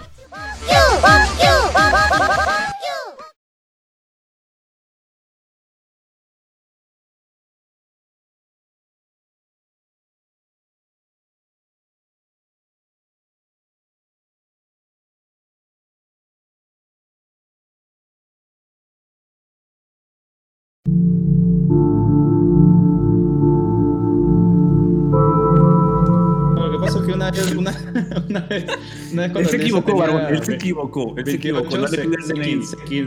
se equivocó, se equivocó. No, no le pidió el DNI. Bueno, esas cosas pueden pasar, me imagino. Así como. Aunque solo lo he visto en ficción nomás. No le pasa. Ya ves, ya ves, ya ves Luisa, por ver mucho Sakura que hiciste emular lo que habías visto en esa serie, siendo tú el profesor, la, la figura de poder. Ah, como profesor. Uy, ahí cambia la cosa. Peligroso. Ah, sí, en, en Pamer de la Marina. Pues si quieren buscar registro. yo estudié. No, es Santa, Tiene Bea- familiar ahí, tiene familia ahí. No. Santa Beatriz. sí, a ver. Sí, ¿Ah, sí? Si no me equivoco. eh. O ese, no, no, pero hay cuántos, yo, pero es el mismo que está en, en Fosse. Yo estaba viendo que estaba por Fosse, no exactamente en el mismo. Ese era otro, de repente. No, no fue 2013, porque ya me conocías. Y yo te conozco a partir de No, no, 2014. no. men- yo te había contado como anécdota, no te había dicho que, que, que estaba pasando. Yo, yo, yo te, yo te recogí del Pamer. No, no, nadie, no. nadie se enteró, ¿no? Porque yo me acuerdo falso. que cuando yo estaba en ese local, había un profesor llamado Alan, donde también lo votaron, y dicen las malas lenguas que fue porque él también tenía una relación clandestina con una alumna, que en esa época me, me, me Ah, él sí lo era... A él sí lo Ah, fácil era su. Era tu pata, pero. No, no. Era de otro local. Pero mis patas, ¿sabes? No, Perdón, no. Pero, sí dijeron eso, que había una chica, no sé si era mayor de edad, pero igual, pues no, no estaba, estaba prohibido, según yo lo- o lo que entendí, o lo que dieron a entender, lo que no estaba bien, que no sé qué, y bla, lo despidieron. Y la chica también desapareció, pues, entonces entendimos eso. Pues. No te preocupes, Luisa. Todo, todo esto lo voy a sacar. Lo voy a poner pitidos. Tranquilo, nadie se va a enterar. No, Eso no pasó. No. No, pasó. Los errores pasan. Ponlo, ponlo para los postcréditos. Lo hubiera esperado, pues, como, como pasó con el profesor. Como pasó con. Sakura. Bueno, como pasa en varias series, pues, ¿no? Pero- No, pero, pero para un mes, o sea, ¿quién, quién cuenta? Qué frío. Ah, su madre. Claro, un mes nomás. Y se le acabó el crédito. Se, se, ba- se bajó el podcast a 10 grados Pero tengo una duda, ¿en verdad Alan era tu pata o estás bromeando? No, no, ese es un broma. Sí lo conocía, pero él era de San Isidro, creo, no estoy seguro. Era su ejemplo, dice. Su ejemplo a seguir. Ok. No, pero había, no, pero ha habido varios casos. Y vamos a poner cuando. Incluso había alumnas que me han dicho. Obvio que "Oye, te consta. Tal, tal, tal, tal, tal profesor. En la época- como en esa época no había mucho. Facebook, el Messenger. Me dice, este, oye, tal profesor de historia me ha escrito por mí. Ay, Dios, qué Me cringe. dice esto, el otro. No, sí, ah, yo sé que hasta en la U, hasta en mi U ha habido, así que yo me siento un poco eh, también conflictuada por eso. Pero sí. No, en, en Cato, con los JPs y las alumnas, ha habido un montón- en, en Sí, letras. Yo he visto denuncias por todos También lados. ahora, últimamente. Sí, también. En todos los países pasa Imagino. eso. Sí, fuerte. Peligroso. Cuídense, pues. Bueno, a menos que sí les guste el profe. Oh, qué miedo. Me acuerdo que había un profe en Pama. De repente ese fue el caso de Había Luisa. un profe en Pama que sí me, me daba cringe porque sí, era, era uno de filo, metalero, que sí, como que no sé si me gileaba ya, pero sí era como que muy cariñoso con los alumnos. ¿Cómo se No llama? me acuerdo su nombre, se apellidaba Monterroso, se apellidaba. Ah, Sí, César también. Monterroso, claro, pero él también era. que una alumna lo Él denunció. también era. de-. Sí, de- sí, de. Ya me enseñó en pues. Y me daba cosa, porque siempre como que me hablaba como que tu peinado, es que dije, tu peinado, ¿no? Como tiene cerquillo así al estilo personaje así, ¿no? Japonés, así. Me decía, ¿qué peinado? Siempre, siempre me hablaba Emo. con unas cosas así medio raras. Pero, muy, pero de forma muy coloquial, ¿no? Y yo decía, ya, este, no quiero ser tu amiga, pensaba en mi mente, pero es mi profesor, así que intentaré ser formal, ok. Pero sí me sentí incómoda. Y sí se, luego me enteré que una alumna lo denunció porque como que a él le, le daba a entender que quería ver sus pechos, algo así. Entonces Sí. Bien, Ah, bien Sí. pata. Y sí, pues no me sorprende porque sí, a veces yo no me veía, ¿no? Como que sí, sí, sí me, me di cuenta que observaba a las alumnas en sentido corpóreo, ¿no? Sí, sí, sí, así que sí me parece verosímil esa denuncia. Así que qué bueno que ya no lo ve el profesor. Anja, ya me quedó claro ya. Ya me quedó claro. Si algún día tengo Dios una hija, nunca la no, voy no a la poner en pongas. Pamper. Y además, Jamás. No, definitivamente No. aléjala de no, no, además que los, no sé si te acuerdas, pero o sea, uno de ustedes estudió en PAMER o solo estuvo como maestro, pero los, los, eh, las respuestas siempre había contenido doble sentido sexual, ¿no? Siempre los profes hablaban así, ¿no? La clave, clave de, de, de, de, Ah, dulces, los- ¿no? sí, C de condón, cosas así.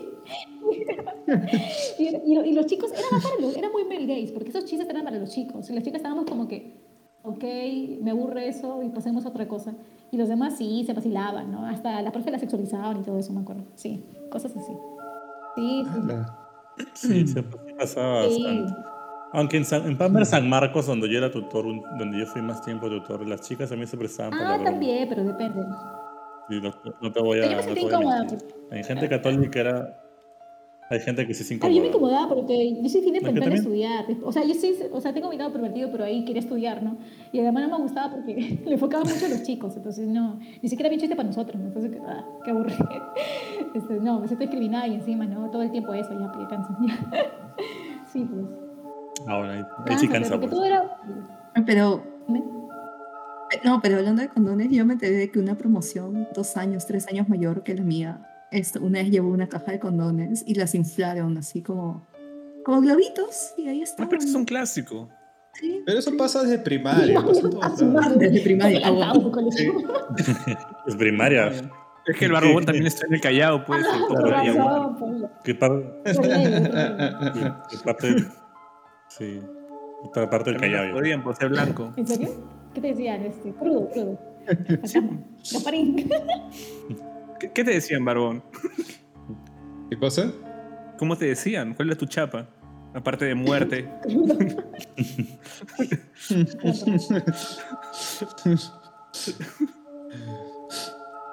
Pucha, yo recuerdo que me decían. Ah, ya, ya. Ah, era de broma. Ya, ya, no lo voy a No, no, no, decir. di, di, dilo, No, dilo, ¿qué dilo, te dilo. decían? ¿Cómo te decían, por favor? Lo Es que te puedes quiero recordar, jadear y recordar tus épocas. ca- Ah, ya. Yo recuerdo cuando. Claro, pues es que cuando yo estaba en secundaria, tenía un problema con mi peso. Estaba pesando como 90 kilos, creo. 90 y algo. Claro, 90 y- 98 creo que estaba pesando. ¡A la mierda! Me, decían yo. que era el ma- Me decían que era el ¿Qué te- maestro Karim, pues, de Dragon Oh, crudo. Como es blanco, Maestro Karim. ¿Dónde está la foto? Pero sí entiendo, si, eso, si, si es incómodo, sí, disculpa si te, si te incité a hablar del pasado, porque todos tenemos nuestro, pasado bully escolar. No, no. Luisa no, normal. Luisa del bullying. Ah, Claro, Luisa era el bully. Ah, bueno. Me hace recordar cuando el otro día le pasó a Luis una foto de, de un, de un chico que hacía, este, se había disfrazado de Mad Hatter. Y, y lo primero que dice Luis es me dan unas ganas de romperle la cara a piñas. Quiero meterle un puñete. No recuerdo cuál era el contexto. no. Píntale de bully. No, pero mi yo también he sido gordito en el colegio. O sea, no, no me hubo problemas. Ah, sí, sí, sí. Cuando conocí a Luisa era gordito. Me acuerdo. Como el Kingpin, pues. Claro, Luisa, Luisa me mandaba a comprar este. Me mandaba con su promo de McFlurry. Comprar dos por uno. Ah, porque la chica te coqueteaba y te daba más, más helado. Como íbamos a comprar. Claro, por eso nomás me usaba Luisa. Decía, ya Ah, anda, compra. Sí, como un, un proxeneta. Un chulo. Alucina. Por tus atributos. Qué mal, Luisa. Solo por eso.